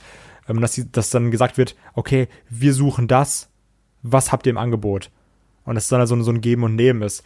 Weil dann hat irgendwie, die WWE hat das Pay-Per-View natürlich und die Band hat die äh, Promo, weil da wird ja auch immer gesagt, so, ja, und hier danke an Band XY für das Team, bla bla. Album kommt in der Woche raus oder sowas. Ich glaube, dass es irgendwie so abläuft, dass dann wirklich geguckt wird, was sind unsere Labels, was können die uns anbieten und was passt zu unserem Produkt. Ja, das denke ich auch. Inwiefern da jetzt Summe XY irgendwie äh, rübergeht, kann ich ehrlich gesagt nicht genau sagen. Vielleicht, die Frage sparen wir vielleicht auch mal auf. Vielleicht kennt sich da auch der Shaggy ganz gut mit aus. Das kann ich mir eben auch vorstellen. Vielleicht fragen wir den mal, wenn der irgendwann mal wieder mit dabei ist. Äh, der Niklaus hat noch gefragt, wenn ihr einen Matchausgang ändern könnten, könntet, welcher wäre das? So. Kai darf vielleicht noch mal kurz drüber nachdenken. Ich habe nämlich eine ganz originelle Antwort. Ich würde den Montreal Screwjob gerne ändern. So. What? Ja, das wäre auch total, also das wäre mal interessant gewesen, äh, zu sehen, was wäre denn passiert, wenn es diesen Montreal Screwjob nicht gegeben hätte und der Kampf wäre quasi so geendet, wie es ein Bret Hart vorgeschlagen hat, nämlich irgendwie in einem Smudge, äh, Double DQ und am nächsten Tag bei Raw wechselt dann der Titel an Shawn Michaels und Bret Hart geht dann äh, mit gutem Gewissen zur WCW. Aber da hast du halt einen der krassesten Momente der Wrestling-Welt nicht mehr, ne? Ja, aber das wäre doch mal interessant zu sehen, was dann sich daraus entwickelt hätte. Vielleicht wäre dann die ganzen, die ganzen Tragödien um Bret Hart, vielleicht hättest du damit zwar einen, einen geilen Event der Wrestling-Geschichte, äh, einen geilen Moment der Wrestling-Geschichte nicht mehr, aber dafür vielleicht einen äh, deutlich glücklicheren Bret Hart. Das kann sein, wer weiß. so, was würdest du denn äh, nicht ändern? Äh, was würdest du denn ändern? Ich würde definitiv, wie kann es anders sein, oder? Ähm, das Ende von The Rock gegen CM Punk ändern. Damit wir nicht Twice in Lifetime bekommen und die doch sehr lange, die natürlich nicht dauerhaft überzeugende, aber doch tr trotzdem meiner Meinung nach sehr gute, lange Regentschaft eines CM Punks nach 434 Tagen nicht mit dem People's Elbow von einem Teilzeit, nicht mal Teilzeit-Wrestler, sondern Two-Time-a-Year-Wrestler beenden lassen. Ähm, ich habe noch einen, ehrlich gesagt. Also, wir sprechen ja im aktuellen Match of the Week, sprechen David und ich ja ähm, über Daniel Bryan gegen Sheamus bei Extreme Rules 2012. Und Ach so, okay. Nee, das, das war absolut okay so. Ja, nee, ich habe gerade an Mania gedacht. Deswegen. Nee, nee das, das war auch okay so. Also aus heutiger Sicht war das auch absolut okay, dass das so abgelaufen ist mit 18 Sekunden. Ähm, aber da gab es ja den Main Event zwischen Brock Lesnar und John Cena und da haben ja auch so viele Leute drüber gekotzt, dass er mit John Cena gewonnen hat. Na, obwohl Brock Lesnar äh, so äh, dominant dargestellt worden ist und John Cena zu einem äh, blutigen Klümpchen Elend gekloppt, gekloppt hat. Ähm, das wäre auch interessant gewesen, wie wäre die Geschichte weitergegangen, wenn Brock Lesnar hier gewonnen hätte. Ich weiß noch, dass ich das Match super langweilig fand und aber immer eingeschlafen bin. Oh, Alter, ey, du hast auch manchmal einen Geschmack, das ist echt zum Kotzen. Ich fand das echt kacke. Das, war das so, ist ein geiles nee. Ding. Nee, also da finde ich, ähm, hey, Fanbrille, nein, aber da, da finde ich Punk gegen Lesnar finde ich besser. Ich fand, ich finde Cena gegen äh, Lesnar hat so, hat so krasse Längen teilweise drin. Oh, du hast halt auch keine Ahnung. Ah, ich hatte gerade auch noch ein Match, was ich gerne. Ah, verdammt. Wie wär's mit dem diesjährigen Money in the Bank Match? Was? Wieso? Welche Konsequenz hatte der Sieg von Braun Strowman? Gar keine. Gar keine, ja. Ja, also da hättest du auch irgendjemand anderen die Stage geben können und sagen, hier, guck mal, du kannst Champion werden. Und nicht Braun Strowman, wo gesagt wird, ja, ich bin eh Number One Contender. Ja gut, dann cash ich auch mal ein, weil ich bin ja eh Number One Contender. Also, ja.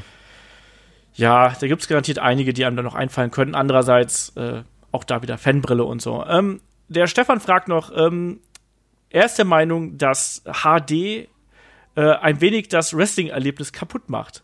Früher war alles krisselig und in einer schlechten Auflösung. Heute sieht man beispielsweise beim Piledriver, dass da locker noch ein Kleinwagen drunter parken könnte. Die Storylines beeinträchtigt das natürlich nicht, aber früher war das für mich irgendwie geiler. Ich Kein. glaube, das ist so ein bisschen die Nostalgie, die damit schwingt. Also, weil du sagst, ja, ich habe das halt damals so gesehen. Das ist so, wie wenn du heute irgendwie auf dem SNES oder so auch nochmal die, diesen Krisselfilter einstellen kannst. so nach dem Motto, ich spiel's halt noch zu Hause auf meiner Röhre wie damals. Ähm, das ist, glaube ich, einfach so ein bisschen diese, diese Nostalgieliebe, die da mitschwingt. Zumindest ja. sehe ich das so. ich habe mich das tatsächlich auch schon ein paar Mal gefragt, ob das auch irgendwie so ähm, damit zusammenhängt. Andererseits, damals waren zum Beispiel nicht nur die, war nicht nur die Auflösung anders, sondern das waren natürlich auch die Kamerawinkel waren teilweise auch anders. Und heutzutage ist man natürlich auch viel dichter dran. Ähm, damals ist die Kamera natürlich auch gar nicht so extrem dicht dran gegangen, beispielsweise beim Piledriver, sondern da hat man es auch so aus dem Winkel gezeigt, dass es möglichst, äh, ja, wie es da, da möglich war eigentlich. Und ähm, ja, ich glaube, dass dass das auf jeden Fall HD und äh, 4K und was weiß ich was alles. Ich glaube, dass es auf jeden Fall für die Wrestler mehr Arbeit bedeutet, weil die natürlich dann auch ja, die müssen präziser arbeiten, als das, als das damals der Fall gewesen ist, ne? Und können vielleicht auch manche Sachen nicht so überspielen, wie man es damals hätte tun können. Ähm, ja, ob das jetzt daran liegt, dass es damals geiler war, glaube ich jetzt nicht. Aber da, wie, da, wie, wie äh, Kai gerade schon richtig gesagt hat, da hängt natürlich auch viel Nostalgie mit drin. Ähm, und damals hat man aber auch teilweise schon recht deutlich gesehen, wenn da Aktionen vorbeigegangen sind, also äh, oder wie auch die Schläge ausgeführt worden sind. Also da ist manches auch nicht unbedingt besser, um es mal so zu sagen. Aber klar, ich finde auch diese, diese Inszenierung, die es damals beim Wrestling gegeben hat, hatte auch noch ihren ganz eigenen Charme. Insofern kann ich das auch ein bisschen nachvollziehen, aber äh, damals das jetzt geiler war. Hm. Weiß ich nicht. Äh, der Olli fragt noch, äh, im Giganten-Podcast, also von äh, Kollegen Shaggy und äh, Markus Holzer, äh, zu den Masters of the Universe bezeichnet Shaggy Triple H als Idealbesetzung für He-Man, weil der wurde ja mal vorgeschlagen. Wie seht ihr das? Kai, kennst du eigentlich ich, noch He-Man? Ja, ich kenne He-Man, aber ich sehe Triple H in einer ganz anderen Rolle. Und zwar, für mich ist Triple H der perfekte Kratos. Ja, das habe ich mir gedacht. Also, so He-Man, so, nee, braucht er nicht. Der, der, hat auch nicht die Haare für, aber ich, ich also ich würde gern Triple H als Kratos sehen. Man muss dazu sagen, dass diese Geschichte mit He-Man und Triple H, das ist zu der Zeit aufgekommen, als Triple H noch lange Haare gehabt hat. Das war ja, so. Da hatte er noch seine schönen blonden Haare. Ja, okay, gut. Genau, das war so zwei, weiß ich nicht, fünf, vier, irgendwie so, wo der halt wirklich dann auch bei Blade 2, 3 mitgespielt hat. Ich weiß nicht mehr genau bei welchem Teil. Ähm, und, und so, und weil er doch die langen blonden Haare gehabt hat. Da fand also ich das auch. Er bräuchte aber dafür wirklich diese, diese Hunter Hearst Helmsley Haare, die so richtig schön, die so richtig schön blond waren. Weißt du, nicht nass, sondern so, die perfekt, der, den perfekten He-Man Bob kann man ja. daraus schneiden. Ja, genau das, ja. Und mittlerweile muss man auch einfach sagen, dass äh, Triple H hier auch einfach inzwischen so ein, ja, also der hat ja einfach auch ein krasses Profil inzwischen bekommen vom Gesicht her, von den Falten und so weiter und so fort. Ne? Also der ist ja unfassbar markant und ein He-Man war das nun mal eben nicht, weil der war ja ein junger Mann in einer gewissen Art und Weise. Ne? Äh, insofern sehe ich da auch tatsächlich eher den Kratos, äh, das würde auch passen. Äh, Gab es da nicht auch irgendwelche Fanbilder, die da das, die Runde gemacht haben irgendwann mal? Echt? Wusste ich gar nicht. Ich meine ja, dass die dann, dass die äh, Triple H irgendwie auf das Cover von God of War und so äh, retuschiert haben und so. Also ich glaube, der, der, der junge Triple H hätte gut als, als He-Man gepasst. Der aktuelle Triple H passt dann eher zu dem alten Kratos, den wir aktuell bei God of War haben. Ich hätte dann übrigens gern äh, Michaels als Battlecat gehabt. ich dachte, der ist irgendwie Man at Arms oder so. Ich weiß gar nicht, was ist, wen gibt's denn da noch? Shira. Orko. Ach ja. Schön. Ja, wunderbar. Äh, wenn das nicht ein, ein wunderschönes Ende hier für den Podcast ist mit He-Man. Äh, Kai, willst du noch etwas Abschließendes hier sagen? Guckt euch definitiv die äh, Matches AJ gegen Joe und Buddy Murphy gegen Cedric Alexander an. Weil ich weiß auch, dass bei vielen Wrestling-Fans so war, ach ja, super Showdown. Das gucke ich mir doch nicht an, das ist doch super uninteressant. Aber wirklich, also alleine so für die beiden Matches, habt ihr irgendwie eine gute halbe Stunde, 45 Minuten Unterhaltung. Das kann man wirklich gut mitnehmen.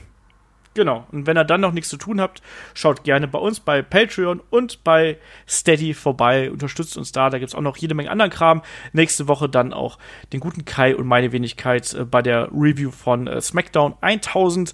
Die gibt es dann da exklusiv äh, da auf unserem Premium-Format.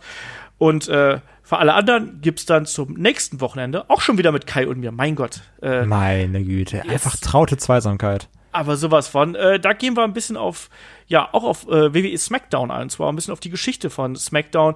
Schöne Momente, schlimme Momente, die größten Stars. Äh, wer hat die blaue Brand am meisten geprägt?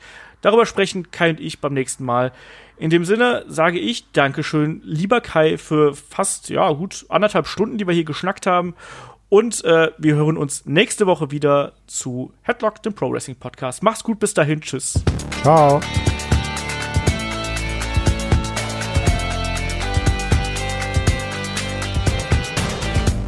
Headlock, der Pro Wrestling Podcast.